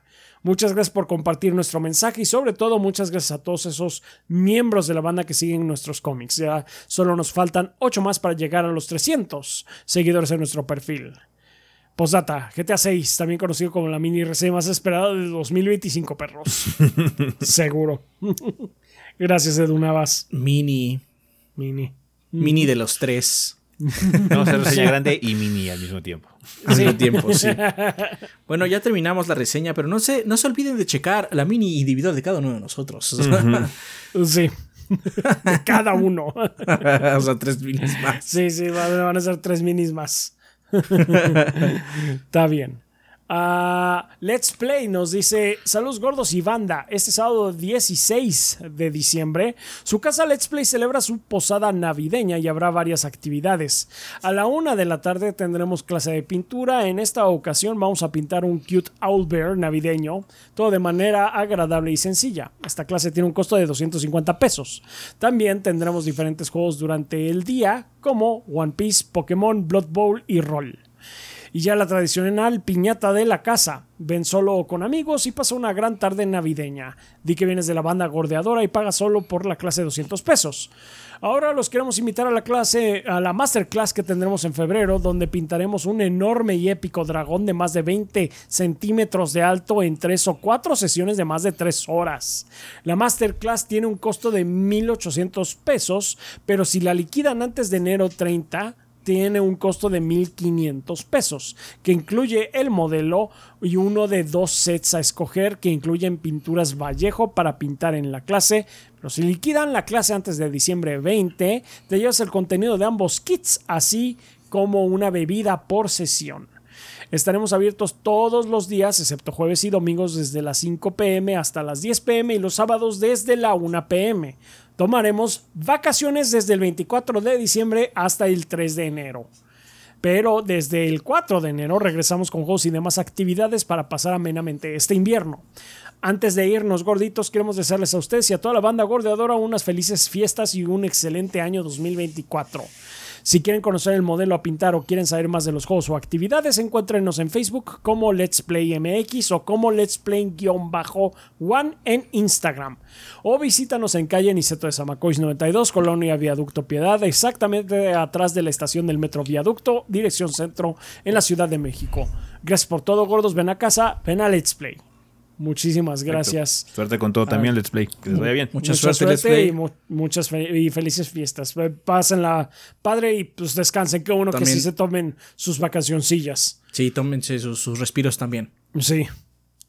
Un Ángel Guerrero dice saludos gorditos desde Critical Hit Pokémon Podcast, podcast de noticias y novedades en el mundo Pokémon. Pásenlo bonito en sus vacaciones. Nosotros seguiremos con su podcast semanal de Pokémon. En este diciembre sale la segunda parte del DLC, el disco Índigo, y le daremos duro al nuevo contenido. Besos y abrazos. Mucha suerte con eso. Mucha suerte, un Ángel Guerrero. Sí, sí, sí. Que, que le sea leve, es que esté bueno el contenido. Jojo Manito dice, ¿qué transaguarditos? Nada más quiere eh, que decir que muchas gracias por estos 15 años de contenido. Son un canal que se ha mostrado constante y consistente con su contenido y me han ayudado a pasar mis malos momentos de la mejor manera posible teniendo una sonrisa en mi cara, que tengan unas felices fiestas y se la pasen increíble. Un poco de promoción desvergonzada a mi canal de Twitch Jojo Manito, en el que hago streams de a las ocho y media hora central de México cada martes, jueves y domingos. Muchísimas gracias que se la pasen increíble. Muchas gracias, Jojo Manito. Pásala para Jojo Manito. Alan Insane dice, ya vamos cerrando el año, mis queridos gorditos rechonchos. Ha sido un excelente año para el gaming y me alegro que ustedes nos hayan traído tanto contenido y ya los 15 años que llevan. Escribo esto el día de las premiaciones. Mi película de payaso la llevo puesta para esperar esa... Mi peluca de payaso la llevo puesta para esperar esa fecha del Silk Song y ese port remaster remake o secuela de Bloodborne, ¿no? No pues mames. super clown. Todo el, todo el traje, todo, el, traje y con la pintura. Con la pintura y la pinche nariz de que rechina. Este futuro año me gustaría comenzar a hacer contenido en internet. Ya invertí en cositas antes de comenzar con todo este año. Proyecto aún sin nombre, así que el próximo año habrá spam de mi canal. Está bien. Está bien. Mis mejores deseos para todo el staff de 3GB y la banda gordeadora. De gordeadora. Saludos, se les quiere mucho. Muchas gracias a la Insane. Gracias. Murdoch. Murdoch dice: Ya será el último podcast del año y no me quería quedar con las ganas de escribirles. Estoy pasando por uno de los momentos más duros que he tenido desde que llegué a Estados Unidos. Perdí mi empleo y estoy en una fase económica algo fuerte, pero quiero agradecerles por tanto contenido. Le mando un fuerte abrazo y, y espero que estén muy bien ustedes y la banda. Quería pedirles un consejo. Me gustaría freelancear. Soy desarrollador de videojuegos, pero me encanta más hacer el guion e historia de un videojuego más que programar. ¿Podría hacer algo respecto a eso? ¿Alguna idea? Felices merecidas vacaciones. Igual seguiré apoyándolos. Bueno, en primera, si ya no puedes apoyar por la situación que comentas, no, no hay problema, ¿eh? Primero vas Sí, por deja de primero concéntrate en ti. Si ahorita estás pasando por una situación económica difícil, a lo mejor 20 dólares en, en papel no son mucho, pero te van a ayudar. No, sí, sí, sí, por favor. Algo te va a ayudar. Por favor, algo te va a ayudar. Concéntrate en ti antes de nosotros, por favor. Primero eso. No hay ningún problema. Si quieres regresar cuando puedas regresar, nosotros aquí vamos a estar. Ahorita concéntrate en ti. Eso antes que nada.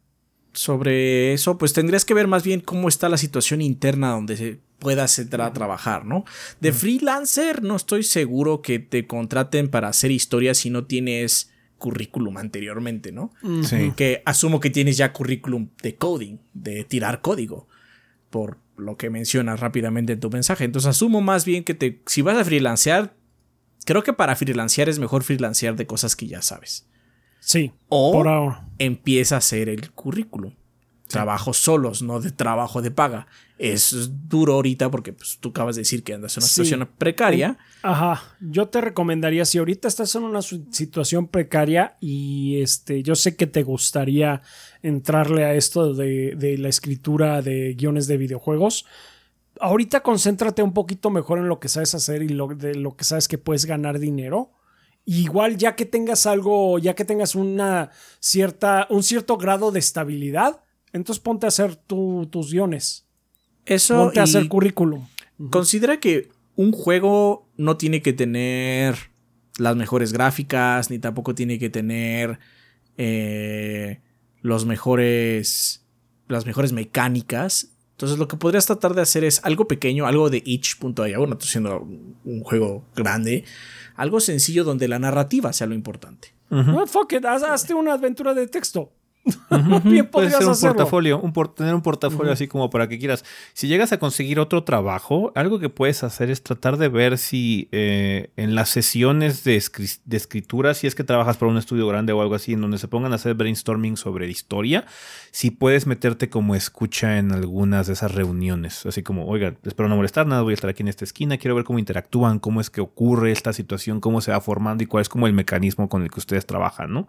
Para que vayas agarrando un poquito de experiencia y veas otras metodologías, ¿no? Porque luego tenemos una idea de cómo funciona la situación, pero puede ser que el estudio donde llegues a trabajar en un futuro em, se, se maneje de forma distinta, ¿no? Entonces así agarras un poquitín de callo también para poder fortalecer más tu portafolio personal y quizás eventualmente eh, poder dedicarte a eso como, como facción principal y no nada más como developer en otros apartados, ¿no?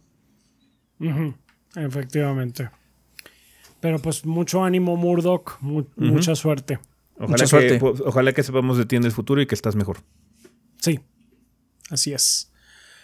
También nos apoyan Lilith94, Normandius96, Esteban Reina, Iñaki Hernández, RJ Chávez, Tonkotsu Bob, Elmo de Kaiser, Mugrimao, Selmonelo, Miguel Ángel de Riquer, Bleeding Beetle, Mr. Fly 21, Jonis Vergara, Guillermo Contreras, Andrés Jiménez Ortega, Kionashi, Tigre Negro, Mapachito Sarnoso, Diego Monroy Fraustro, Mario Montenegro, Obed, Eric Centeno, Bubble Gomers, Pedro Alberto Ramírez Arciniega, Eric Heredia Olea, Percival Álvarez, Gazde, Mugiwara no Cronos, Hideiki, Ruizaiko, Armando Sanser, Denis Flores, Nefog, Shadow Ryugen, Carótido y Esteban Meneses. Muchas gracias a todos nuestros Patreon- Patreons de 20 dólares o más que estuvieron otra vez apoyándonos otro año. Les agradecemos muchísimo eh, pues todo su todo su apoyo, valga la redundancia, por todo lo que nos han estado ayudando para seguir en esto, de que Adrián y yo podamos vivir de esto.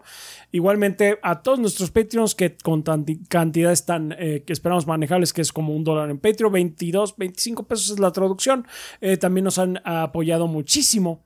Eh, ya saben que es al mes como invitar un cafecito eh, a mí o unos chocorroles a Adrián, algo así. Eh, también a toda la gente de YouTube que nos estuvo también siguiendo todo este año, toda esta temporada de reseñas, que también ahí se hizo el maratón el eh, domingo. Eh, y pues dio gusto ver gente que se pasó desde la mañana, desde las 10 de la mañana hasta las 10 de la, de la noche, ahí este, checando las reseñas. Eh, gracias por, eh, les mandamos un saludo desde, desde el pasado al chat. Eh, también gracias y- por sus super stickers, por las membresías y demás, también nos ayudan muchísimo con eso. A la gente de Twitch que nos estuvo viendo también ahí, estuve viendo los Game Awards con nosotros, ahí echando el relajo. Pues esta semana ya se terminó finalmente Dark Souls 2 Y pues ahora sí que a lo que sigue. Muchas gracias por todo eso, banda, por sus suscripciones en- ahí en Twitch y en general, banda, gracias por darnos otro año, otro año de, de 3GB, apoyo. otro año de, de apoyo y de trabajo y de seguimiento.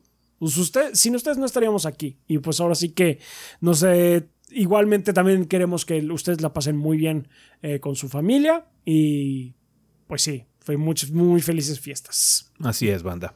Muchísimas Muchas gracias por todo el gracias, apoyo, banda. Vale, vamos a pasar a la última sección de preguntas del año. Ahorita no vale la pena recordar cómo funciona el asunto, porque pues, no va a haber podcast en un rato. Así que vamos a entrarle de lleno. Muchas gracias, banda, por mandar preguntas incluso para este último episodio, eh, que ya está entrado diciembre. Pero bueno, preguntas como cuáles, como la de AHRC-Cave de Discord que nos dice, buenas noches gorditos, espero disfrute, disfrutaran mucho de hacer el maratón de reseñas que siempre es bueno recordar excelentes chascarrillos. Sí, de hecho lo pasa es que no hubo, no hubo eventualidades, que luego tenemos problemas de internet o algo así, pues hay bronquillas de que se desconecta la compu o algo así, pero no, ahora todo bien, estuvo chido. Em, un, poco ante- un poco de contexto antes de la pregunta. Con la salida de los nuevos trajes en Street Fighter VI, me ha disgustado múltiples cosas problemáticas en el juego de las cuales no me había dado cuenta hasta el momento. El precio total de los trajes en Fighter Coin son 5400 en el pack más grande que puedes comprar y, el pack más grande que puedes comprar es de 2750. Tiene un costo de 990 pesos, o sea 49,99 dólares, haciendo que tengas que comprarlo dos veces y el precio final sobrepasa el costo del juego en su versión deluxe. 2. No poder comprar todos los trajes en una sola compra. Y 3. Los trajes no se pueden adquirir por fuera del juego haciendo que no puedan tener descuentos por temporadas, ya que no hay bundles en estos momentos. Sé que son innecesarios estos trajes en el gameplay, pero siempre me gusta tenerlos para jugar mis partidas solo o con mis amigos. Me gustaría saber cuál es su opinión ante, la- ante esta forma de monetización que si mal no recuerdo es el primer juego de peleas que se arriesga a utilizar un estilo tipo Fortnite. Finalizando, muchas gracias por todo su esfuerzo este año, se merecen unas buenas eh, vacaciones firmadas por Modoc, hasta con premios de la posada. Felices fiestas y un próspero año nuevo. Muchas gracias por, la, por los deseos a, Gracias, a gracias por los deseos. o Cave nada más. Eh, pues sí, eh, desafortunadamente la forma en la que Capcom decidió monetizar muchas de las microtransacciones de Street Fighter VI fue en formato de móvil, básicamente. Eh, la, la segunda moneda, la moneda azul que creo que son Fighter Coins, sí, porque los otros son los Fighter Tickets. Coins. Sí, las Fighter Coins. Fighter Tickets, Fighter Coins, ajá. Eh, las Fighter Coins desafortunadamente están siguiendo el esquema predatorio de tener los precios arreglados para que una de dos, o tengas que comprar dos bundles de Fighter Coins eh, para poder adquirir un solo producto, o que cada vez que compres bundles siempre te sobre. Para que tengas ahí el sobrante y te esté causando un- una ansiedad O sea- de que podrías comprarte algo si compraras otro bundle nada más. Siempre te sobre, pero tampoco que no te alcance para nada. Solo es así como, me falta la mitad para llegar a algo nuevo. Sí. Entonces tengo que comprar otro bundle y gastar más dinero todavía. Entonces sí son predatorias, desafortunadamente es lo que está haciendo Capcom. No culpo a los developers, yo siento que esa es la parte de management y supongo que tienen los datos y los valores de que van a vender como para poder seguir haciendo eso. Ha habido mucho descontento por la comunidad, mucha gente ha, ha habido controversia porque era un aspecto muy esperado de Street Fighter, em, que sí, son completamente innecesarios. De hecho, o sea, yo estoy contento con tener dos colores para Marisa y con eso tengo suficiente, la verdad no necesito más. No he comprado ni siquiera el traje adicional. Um, pero sé que hay muchas personas que les da mucho gusto tener eh, su traje adicional y puedo ver por qué. Entiendo por qué. Es un aspecto muy padre y muy esperado del- de, la comunidad que iba a renovar mucho del gusto por el juego. Iba a ayudar a revitalizarlo un poquitín ahorita que llevamos seis meses y que ya pasó el periodo de lo que le llaman la honeymoon, la luna de miel del juego y empiezan a aparecer estas situaciones de problemas o la gente ya se empieza a ir porque se frustra o porque que- eh, voltea a ver otras cosas porque la industria constantemente está sacando juegos y demás. Siento que Capcom ahí sí la está haciendo bastante mal. Eh, debe haber sido todos los trajes por a lo más 20 o 25 dólares. Todos. Están, co- están cobrando como expansión. Trajes. Es que sí, es eh, Porque trajes son que están a precio de expansión. Es Ajá. más, cuando salió Super Street, me acuerdo que cuando salió Super Street Fighter 4 o la Champion Edition de Street Fighter 5, la estaban vendiendo a 40 dólares. Es menos de lo que están pidiendo por los pendejos trajes. Irreal. Es, es Sí está irreal. y, muy y- manchado. y créelo, y créelo que va a haber una edición futura que cueste menos y que ya los traiga. Que de hecho es lo que yo, yo, yo voy a estar esperando. Eh, voy a estar esperando a que llegue una versión con todo eso porque sí, la, la forma en la que Capcom está monetizando esta parte es inaceptable. Porque sí. es ridícula. Si costaran menos, si fuera un precio sensato así de que, bueno, es que ya todos los trajes, porque son muchos personajes, te sale el límite de lo aceptable, el límite, el absoluto límite que quizás ni siquiera sea aceptable para muchas personas. Que cueste 40 dólares todos los pendejos trajes. Ok, habría controversia, pero ni siquiera estamos ahí. Estamos en un punto ridículo, donde es casi el triple de eso. O sea, la mayor cantidad de eh, comentarios que leí sobre Spy Family Cross Street Fighter es no me lo voy a comprar porque va a salir muy caro. Sí. sí. O sea, ya hasta la gente ya sabe. O sea, esa colaboración se ve padre, pero de Tortugas Ninja estaba demasiado caro. Creo que la, única forma que vamos a tener de que esto se corrija es que la gente no compre nada. Que la gente compre los peleadores y el Season Pass y todo eso, porque eso es lo parte sustancial. Y de hecho, esos están con un precio razonable. Está un poco caro, sí, pero está razonable. Sí. Se me hace, se me hace ridículo que un personaje cueste menos que un traje, güey. Es irreal. Estamos en, estamos en el mundo al revés, carajo. Ajá. que por un lado está bien porque es la parte importante, es el gameplay, la sustancia que tenga un precio razonable, entre comillas, ya cada quien lo define. Pero, güey, también estas partes son importantes y no te tienes que manchar tampoco. O sea, la buena fe que tienes de haber creado un producto completo, muy padre, con su campaña, con lo del Battle Launch, con un netcode muy padre, con un set de personajes muy divertido, con unas mecánicas muy disfrutables, se mancha por estas tonterías. Entonces sí, está... Eh, es ridículo, la verdad. Entonces sí, así como, ¿sabes qué? No voy a comprar ningún traje ni nada porque eventualmente va a salir un bundle o algo así. Me compro, compro ese bundle. Me ahorro el dinero. No lo necesito ahorita. Estoy jugando, ahorita estoy jugando con la pinche, el Kitsune en mi cuenta alternativa. No tengo ni los colores alternativos, estoy jugando con la Marisa de color negro. Así como, I don't care. sí. Sé que es mucha emoción y entiendo muy bien el, deseo de tenerlos, pero honestamente sí, mejor espérate. Em, es una lástima, no debería ser el caso, es inaceptable, está muy mal hecho. Em, pero sí, mejor espérate. Si los quieres tener, mejor ahórrate el dinero. No, siento que no vale la pena. Eh, eh, no, eh, honestamente. lo mejor muy sería que, sí, está estúpidamente caro. Lo mejor sería que nadie realmente hiciera el gasto para mandar el mensaje a Capcom de que estás de la verga, cabrón. Pero, Esos pues, precios son inaceptables. Esos precios son inaceptables, pero desgraciadamente como es un sistema, como menciona ese, predatorio, hay gente que no puede controlarlo. No, y hay gente que es muy fan y que gastaría lo que fuera y, que tendría sus trajes. no, ¿sabes qué? Sí, yo, aunque cueste 50 dólares el pinche traje de vagabundo de, de, Ryu, sí lo voy a comprar porque pues me encanta el personaje.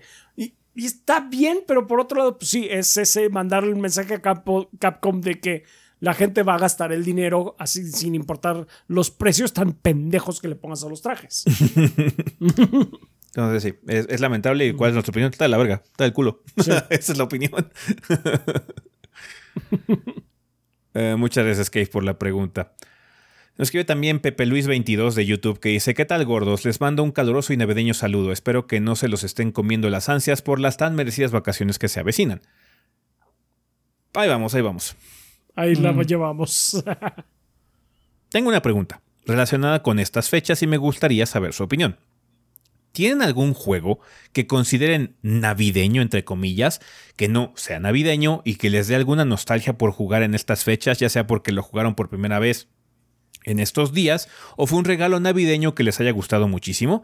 Por ejemplo, yo tengo dos juegos que me encanta jugar en estas fechas, me traen muy, muy buenos recuerdos de cuando los jugué y siempre los relaciono con el sentimiento de Navidad, aunque nada, pero nada tienen que ver con la festividad. Shadow Man y The Legend of Zelda Ocarina of Time para el 64. Son los juegos que despiertan en mí ese sentimiento. Siempre que los juego recuerdo eventos específicos de la Navidad en que me los pasé y la verdad me hacen muy feliz. De hecho, a partir de aquí se me hizo tradición tener un juego a estrenar en diciembre para tratar de emular ese sentimiento. Pero por algún motivo esos juegos en específico me mueven mucho. Espero no haberme extendido mucho y nos escuchamos el próximo año. Que disfruten su descanso. Muchas gracias, Pepe Luis.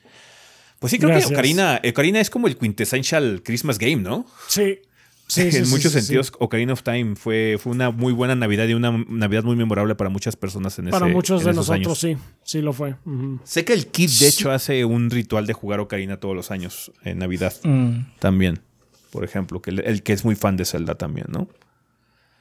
O sea, sí, yo compré Ocarina, o me compraron Ocarina cuando era Navidad. Ujú. Pero para mí, el juego de Navidad es Chrono Trigger y Final Fantasy VI. Mm. Ustedes lo saben, la banda lo sabe. Para cuando es cuando digo ya, ya es época de, de descanso, ya es época de Navidad, por así decirlo, de fiestas y eso, para mí es época de Final 6 y época de Chrono Trigger. Porque la verdad es que trato de jugar lo menos posible Ocarina of Time. Siento que es un juego que no ha envejecido bien. Y cada vez que lo vuelvo a tocar de alguna forma, o lo vuelvo a aproximar, pierdo un poco de esa magia con Ocarina. Le veo las arrugas.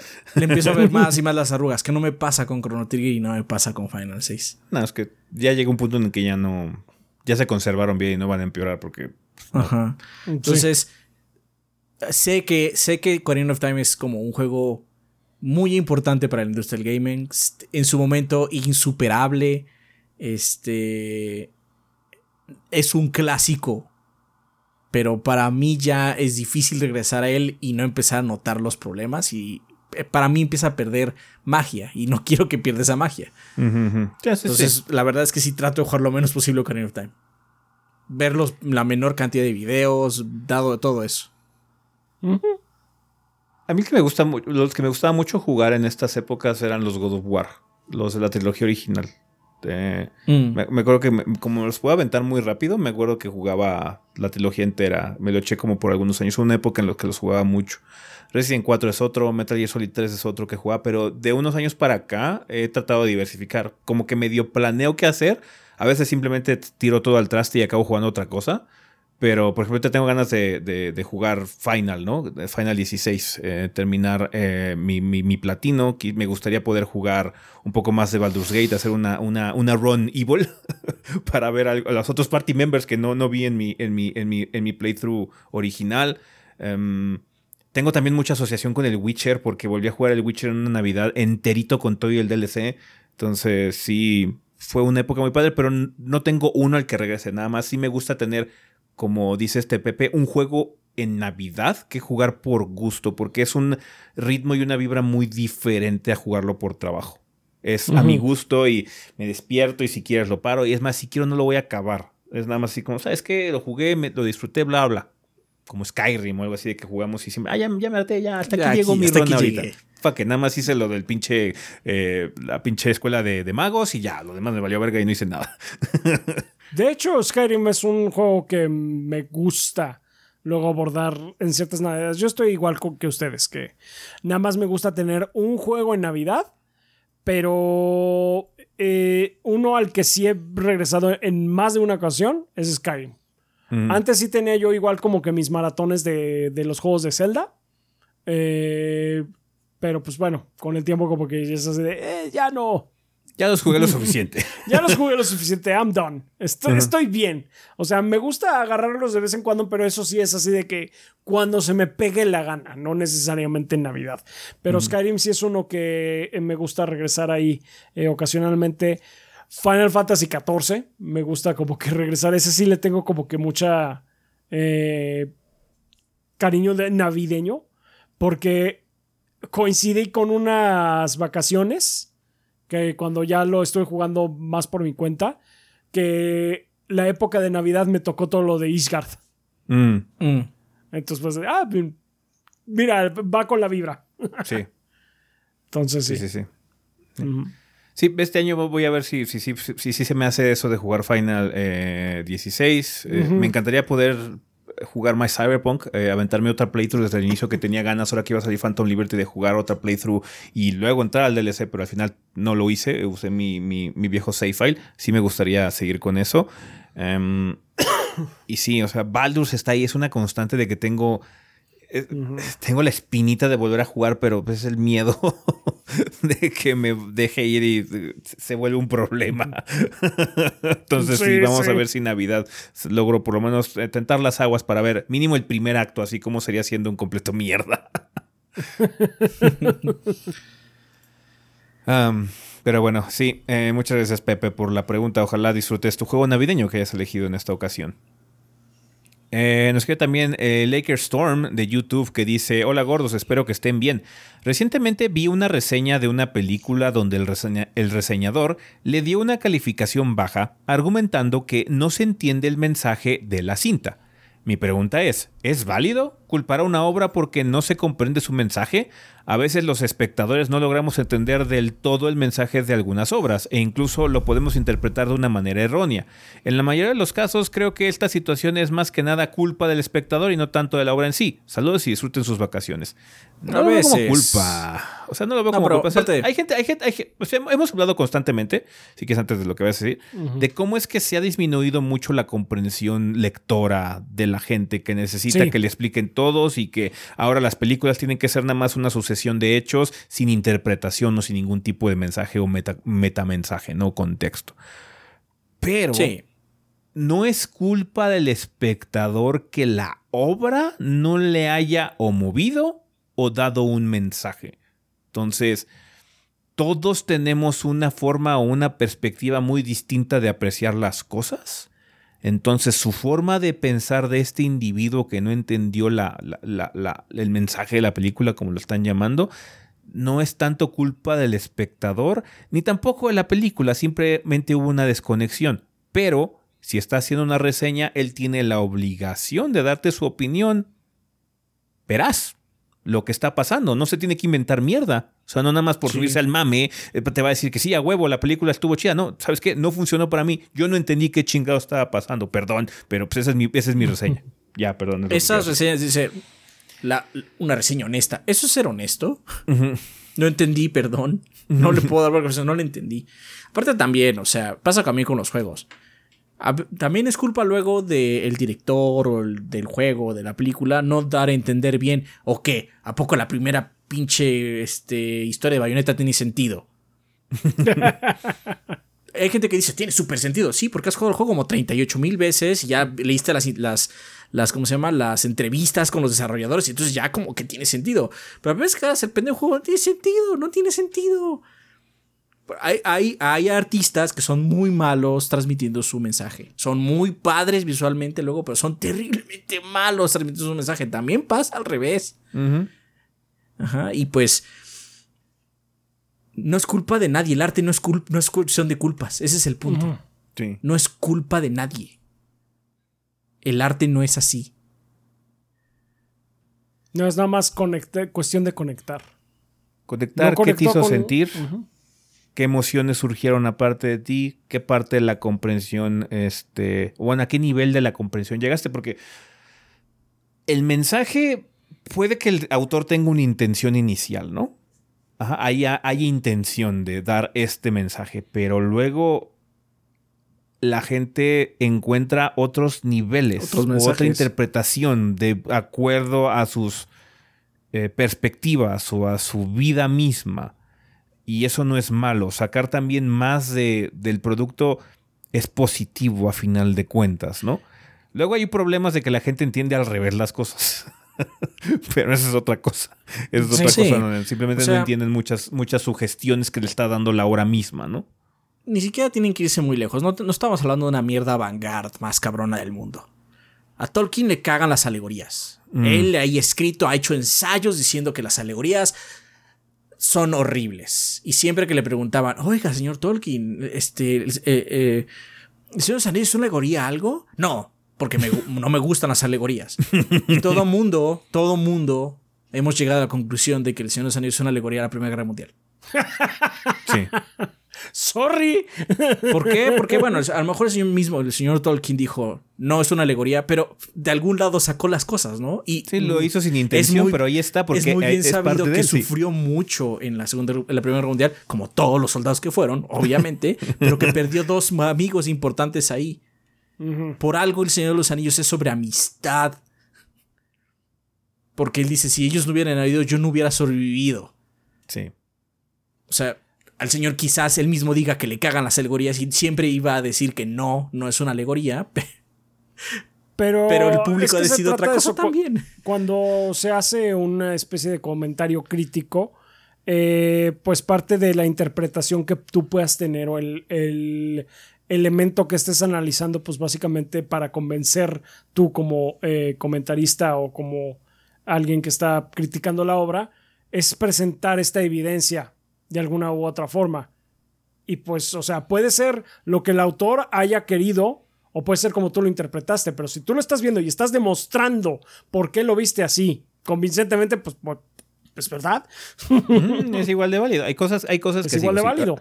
Hay gente que sí malentiende las cosas, que nada más hacen gimnasia mental para tratar de ajustarlo a su perspectiva del mundo, ¿no? Que eso también está mal y la gente muy brutal lo hace. Pero em, sí, o sea, lo padre de crear una obra literaria, un videojuego, una película o lo que sea es que, te digo, una cosa es la intención del autor y otra cosa ya es el producto final, que pudo haber mutado porque en los libros es un poquito complicado. En los libros es mucho del autor y cómo es su experiencia o su travesía al escribir el libro. Pero, por ejemplo, en películas es, un, es una tarea multidisciplinaria. No solo está el director, están los actores, está el editor, está el compositor. Entonces, todos esos elementos, si trabajan en conjunto, quizás la visión original del guionista era una, pero al final se cambia por completo la perspectiva cuando se le agrega música o un actor hizo algo muy específico o muy sutil con una escena en particular o con un personaje, entonces puede ganar nuevas capas de interpretación también. Y eso es lo complicado y lo divertido de interpretar estas cosas o de disfrutar de este contenido no siempre va a ser lo mismo para todas las personas, porque están los que lo hacen, están los que lo ven y están los que entienden cada quien por su lado cosas muy distintas. Desafortunadamente, hay casos donde la gente no conecta, no entiende el mensaje, siente que es muy simple o simplemente le va volando porque en su experiencia no puede ver algo así y yo lo he visto mucho con videos de reacción donde hay gente que dice, no, es que esta película no se me hace porque mi experiencia de vida es muy distinta. Realmente yo no veo el mensaje. Ajá, no siento que sea un mensaje válido o un mensaje particularmente interesante si es que es este. Y si no, no lo entendí. Y está bien. Eh, es una cosa de reacción y no, no, implica nada más culpa, como dice no es una cosa de sentirse culpable, simplemente en estas circunstancias las cosas no se alinearon y si estoy, yo tengo un trabajo de reseñar películas y estoy en esa situación, la tarea que les tengo que decir es que no lo entendí. Perdón, yo le voy a poner una calificación baja porque para mí no fue una experiencia grata, no saqué nada de, ese, de, de esta experiencia. Y está bien, ese es el tipo de reseña que quieres que ocurra, que sea veraz, que sea sobre su experiencia, no que se invierte mierda. ¿ah? Hay tanta gente haciendo reseñas que no importa. Ajá, es que luego luego pasa esta, como esta mamada que hacen los catadores de vino, ¿no? Que toman el vino y dicen, ah, mm, un poquito a mierdita de ardilla. Y así como, ay, güey, ¿cómo sabes eso?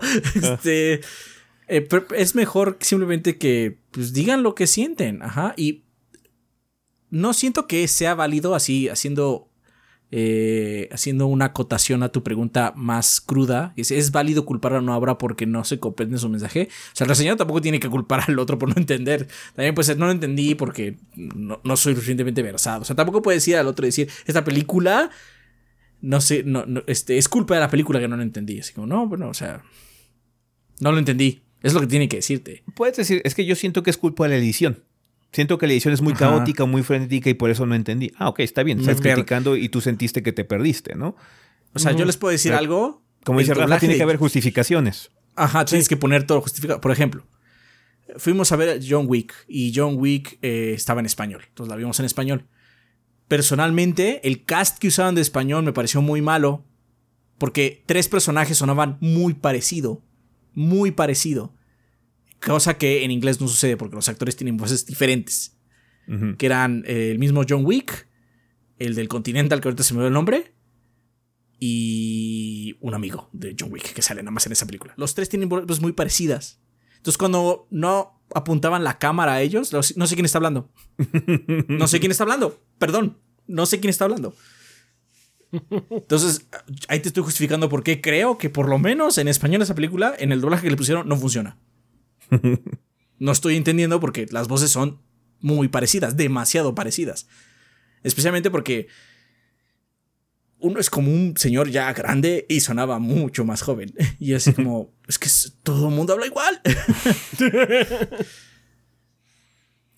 Sí, eh, tío, no hay que ser tan estrictos en ese sentido. Sí, o sea, si alguien piensa mal o si alguien eh, no le gustó algo sobre algún producto, película, juego, lo que sea, nada más es una opinión. No es motivo de culpa. Nadie es culpable por opinar de alguna forma en este apartado, la verdad. Es así como... Es entretenimiento a final de cuentas. No tenemos que tomarlo tan en serio. Lo que tenemos que hacer es usarlo como una herramienta. Es una herramienta para determinar si me llama la atención o algo no. Si invierto mi tiempo que tengo muy limitado en este planeta eh, en, tratar de disfrutar ese producto. Ah, me gustó, no me gustó, me llamó la atención, no me, llamó la atención, no me llamó la atención de acuerdo a lo que dijo esta persona o dijeron estas personas porque chequé muchas reseñas. Em, entonces, ya, sí. Es herramienta, no es cuestión de culpa, no es cuestión de ser tan agresivo en ese sentido porque no se gana nada nada más se genera toxicidad cuando no tiene que ser algo. Son cosas de entretenimiento, son muy trascendentales. Eh, no, no, van a cambiar la vida a nadie en el sentido negativo. O sea, el arte tiene el potencial, sí, de cambiar y mejorar tu vida cuando lo experimentas y te conmueve. Pero cuando nada más estás checando si vas a ver la película o si compras un juego o algo así, nada más son herramientas y tienes que tú validar o encontrar cuáles son las personas, los seres humanos que tú sientas que dan opiniones valiosas para tu contexto. Hay gente que va a pensar muy diferente de ti y que esos reseñadores o esas personas o esas opiniones no le interesan porque no cuadran con su perspectiva. Entonces, eso es lo padre de que haya tanta gente, tantas opiniones allá afuera, porque son herramientas nada más. No son cuestión de culpa de nadie. Vale, eh, pues bueno, banda, muchísimas gracias eh, por las preguntas. Muchas gracias, Lakestorm, por la pregunta. Está interesante el tema a discutir, indudablemente. Em, y pues esperamos poder contar con más eh, preguntas para esta sección, banda, en el siguiente año, en la siguiente temporada del podcast, que ya estamos terminando. Ahorita ya estamos en la parte final. así que muchas gracias ya saben, eh, siempre estamos con ánimos de contestar aquí sus preguntas, siempre eh, dejándolas en las secciones correspondientes de la sección de comentarios del video de YouTube o en nuestro servidor de Discord. Ya les avisaremos cuando eh, regresamos en el show para que vayan también dejando preguntas. Y pues chingón, banda. Con eso terminamos comunidad, así que a despedidas.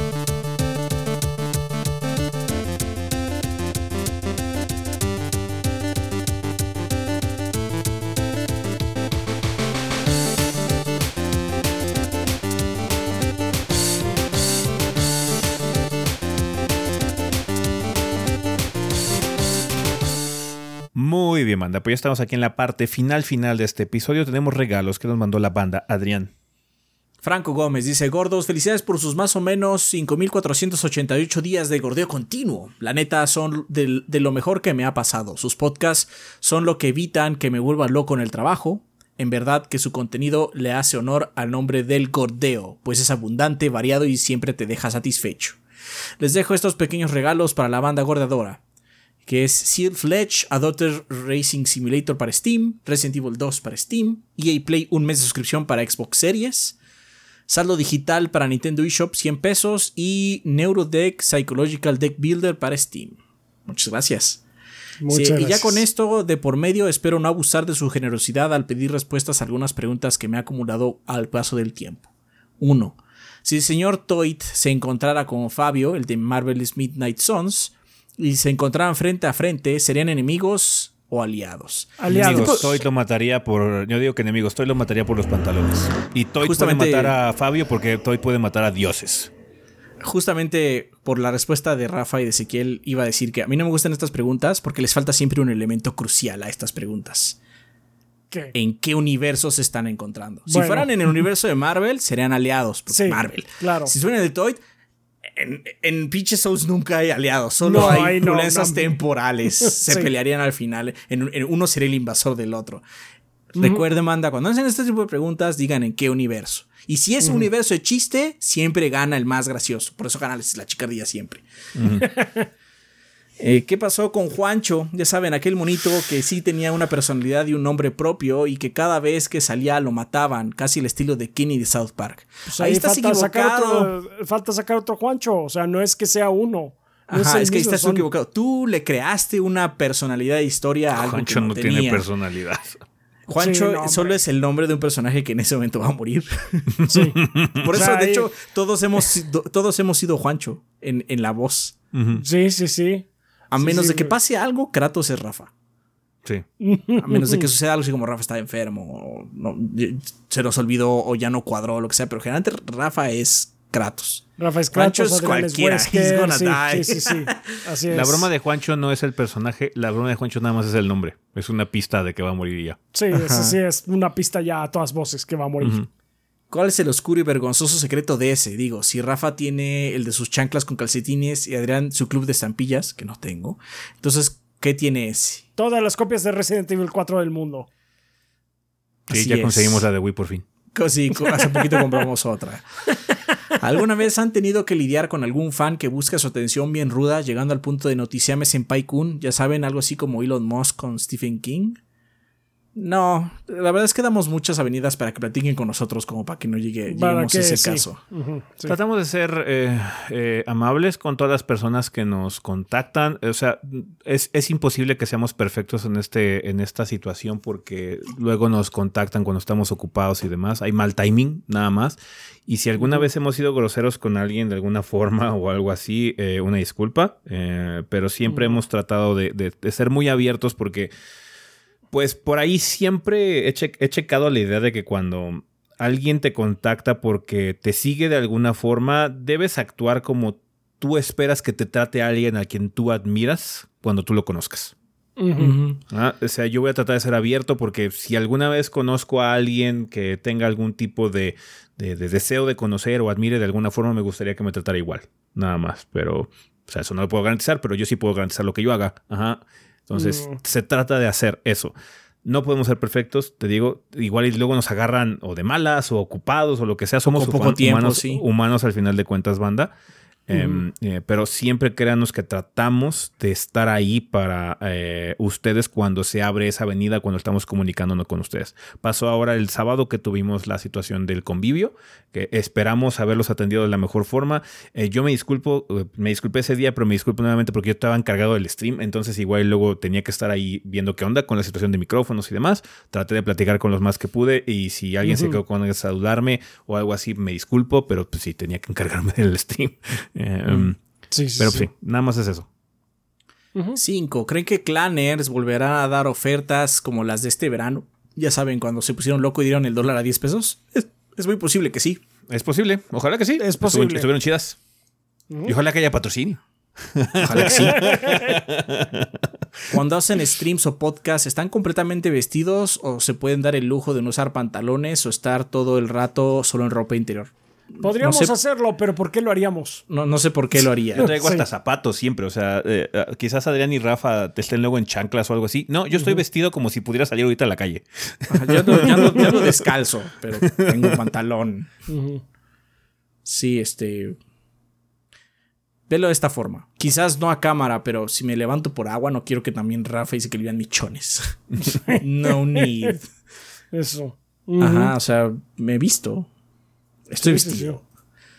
Este, si mañana fuera el último día del mundo, ¿con, ¿cómo y con quién lo pasarían? Uy, no tengo la menor idea. Nah, pues supongo, que- supongo que No con las sé. personas que más apreciamos, familia. ¿Qué otra respuesta hay? Sí, Tú de defines quién es esa familia. Ajá. Eh, bueno, gorditos, sin más por el momento me despido, no sin antes gritar a todo pulmón desde el fondo de mi alma, larga vida al gordeo, putos. Pues muchas gracias, Gracias, Franco. Muchas gracias, Franco. Y eh, también tenemos unos regalos del ayudante de Santa. El tradicional Entonces, regalo de ayudante de Santa de fin de año. Así es, ayudante de Santa, ayudante de Santa, ayudante de Santa, ayudante de Santa.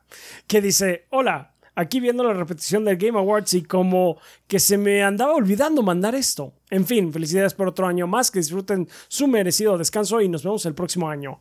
Regala 75 dólares en una tarjeta de regalo de PlayStation. Vale por un Baldur's Gate 3, dice. También regala un Live Alive del Switch y un Zelda Tirso. Tears of the Saludos Kingdom. Tears of the Kingdom. Saludos a toda la banda. Felices fiestas. Muchísimas gracias a ti, ayudante Santa. Muchas gracias. Como Gracias. siempre, Siempre aquí rifándote con los regalos navideños. Muchas gracias. Sí, suerte a la banda que se, lo- que se los gane. Sí.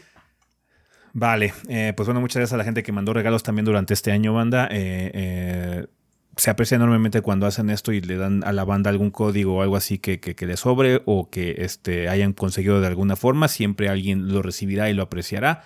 Eh, así que muchísimas gracias por también seguir manteniendo esta sección que es construida por ustedes. Nosotros realmente no hacemos nada, nada más leemos sus mensajes y eh, nos dedicamos a colocar los regalos. Particularmente Adrián es el que coloca los regalos en las cuentas de Twitter para Sí, que estén sí, ahí para sí. ustedes, banda. Sí, perdón, este año ha fallado bastante, pero Eh, en muchas Ah, cosas hemos fallado. eh, En muchas cosas hemos fallado bastante. Pero bueno, eh, ¿tenemos alguna recomendación eh, para cerrar este desmadre? Mm, pues nada más, no, no olviden de checar el- los videos del top. Básicamente es como cerrar como las recomendaciones de todo el año. Van a ser más en todos los videos de lo normal. Pero tampoco esperen que haya como 80 recomendaciones, por favor. No, estamos pensando que va a haber en un poquito más de 30, 35 probablemente. Ujú. Ajá. Y pues eso va a ser como...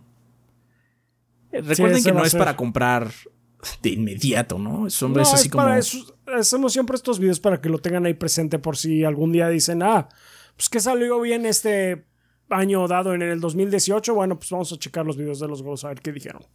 Luego hay gente que dice, es que apenas me puede conseguir esta consola que ya lleva cuatro años en el mercado. Voy a ver los videos de los gordos. Igual ahí hay recomendaciones de juegos. Sí. Sí, vale. Pues bueno, banda, muchísimas gracias por eh, escucharnos en este programa. Recuerden que tenemos redes sociales, nos pueden encontrar como eh, Tres Gordos B en Facebook, en Instagram y en Threads. Muchas gracias por todo el seguimiento que nos dan ahí.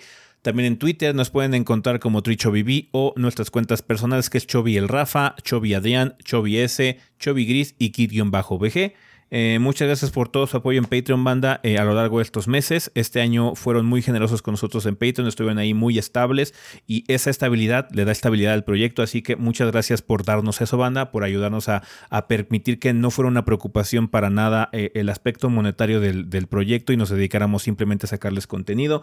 Eso siempre nos ayuda, para, nos ayuda mucho para estar aquí para ustedes y ofrecerles la mayor cantidad de contenido posible con la calidad que les podemos dar y el escrutinio que les podemos dar, banda. Créanos que nos esforzamos para que tenga la información correcta, eh, los guiones sean lo mejor escritos posibles, nos tomamos el tiempo para que todo quede guay, así que lo hacemos precisamente porque ustedes al ya ofrecernos ese apoyo económico se lo merecen indudablemente eh, y pues bueno. De por sí se lo merecían con tal de vernos, ahora mucho más por el hecho de que están contribuyendo eh, con el proyecto. Muchas gracias también a toda la gente que nos ha apoyado en Twitch eh, a lo largo de estos meses. Ya se confirmaron muchas series, vamos a estar jugando muchas cosas a lo largo de los siguientes meses, eh, cosas como Spider-Man 2, eh, Real Goody Two Shoes, Adrián va a estar jugando también este, uno- unos cuantos streams de Final Fantasy Tactics, que lo tiene por ahí.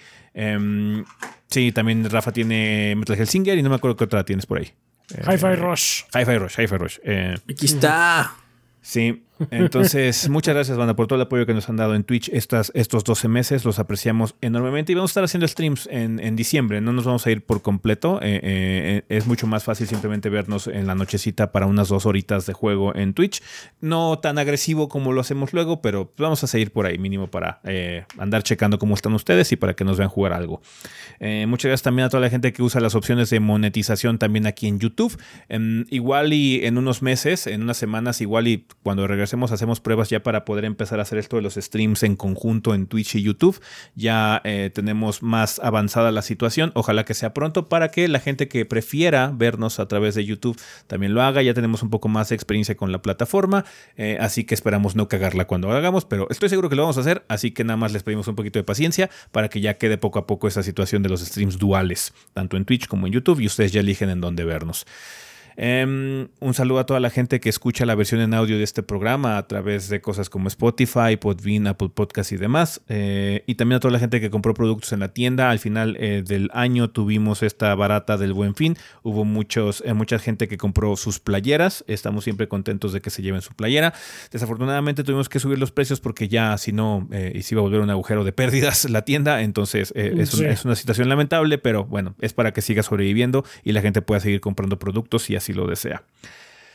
Y pues chingón, eso sería todo con respecto a este episodio, a esta temporada del podcast. Muchísimas gracias por el seguimiento, banda. Gracias por vernos los lunes, escucharnos los domingos, eh, por esperar con ansiedad el podcast, que sea su parte de su rutina. Siempre agradecemos enormemente esa situación.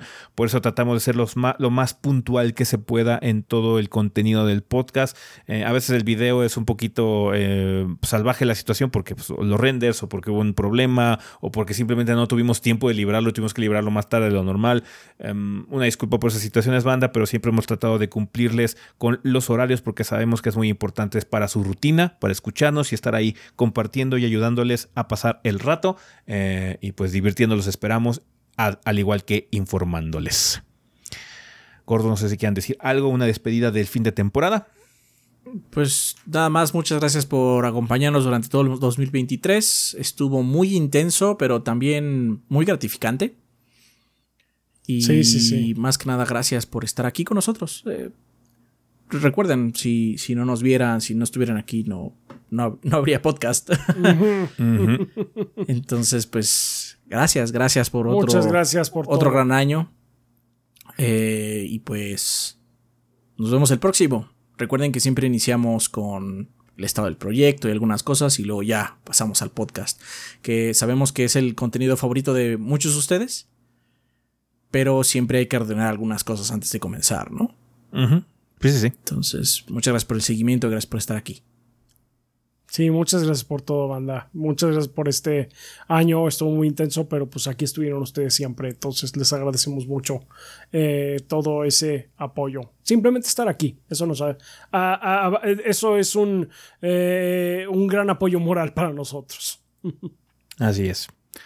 Vale, pues eh, sin más por el momento, banda, nosotros nos despedimos. Con eso terminamos este episodio y esta temporada del 2023 de podcast. Así que chingón, nosotros nos vamos. Felices fiestas, bye. Felices fiestas y no dejen de ver los conteos de fin de año. Ya vienen los mejores juegos y al final, top 10 mejores momentos. No dejen de votar también. Link en la descripción y en el comentario. ¿Va que va? Chingón. Bye. Bye. Bye.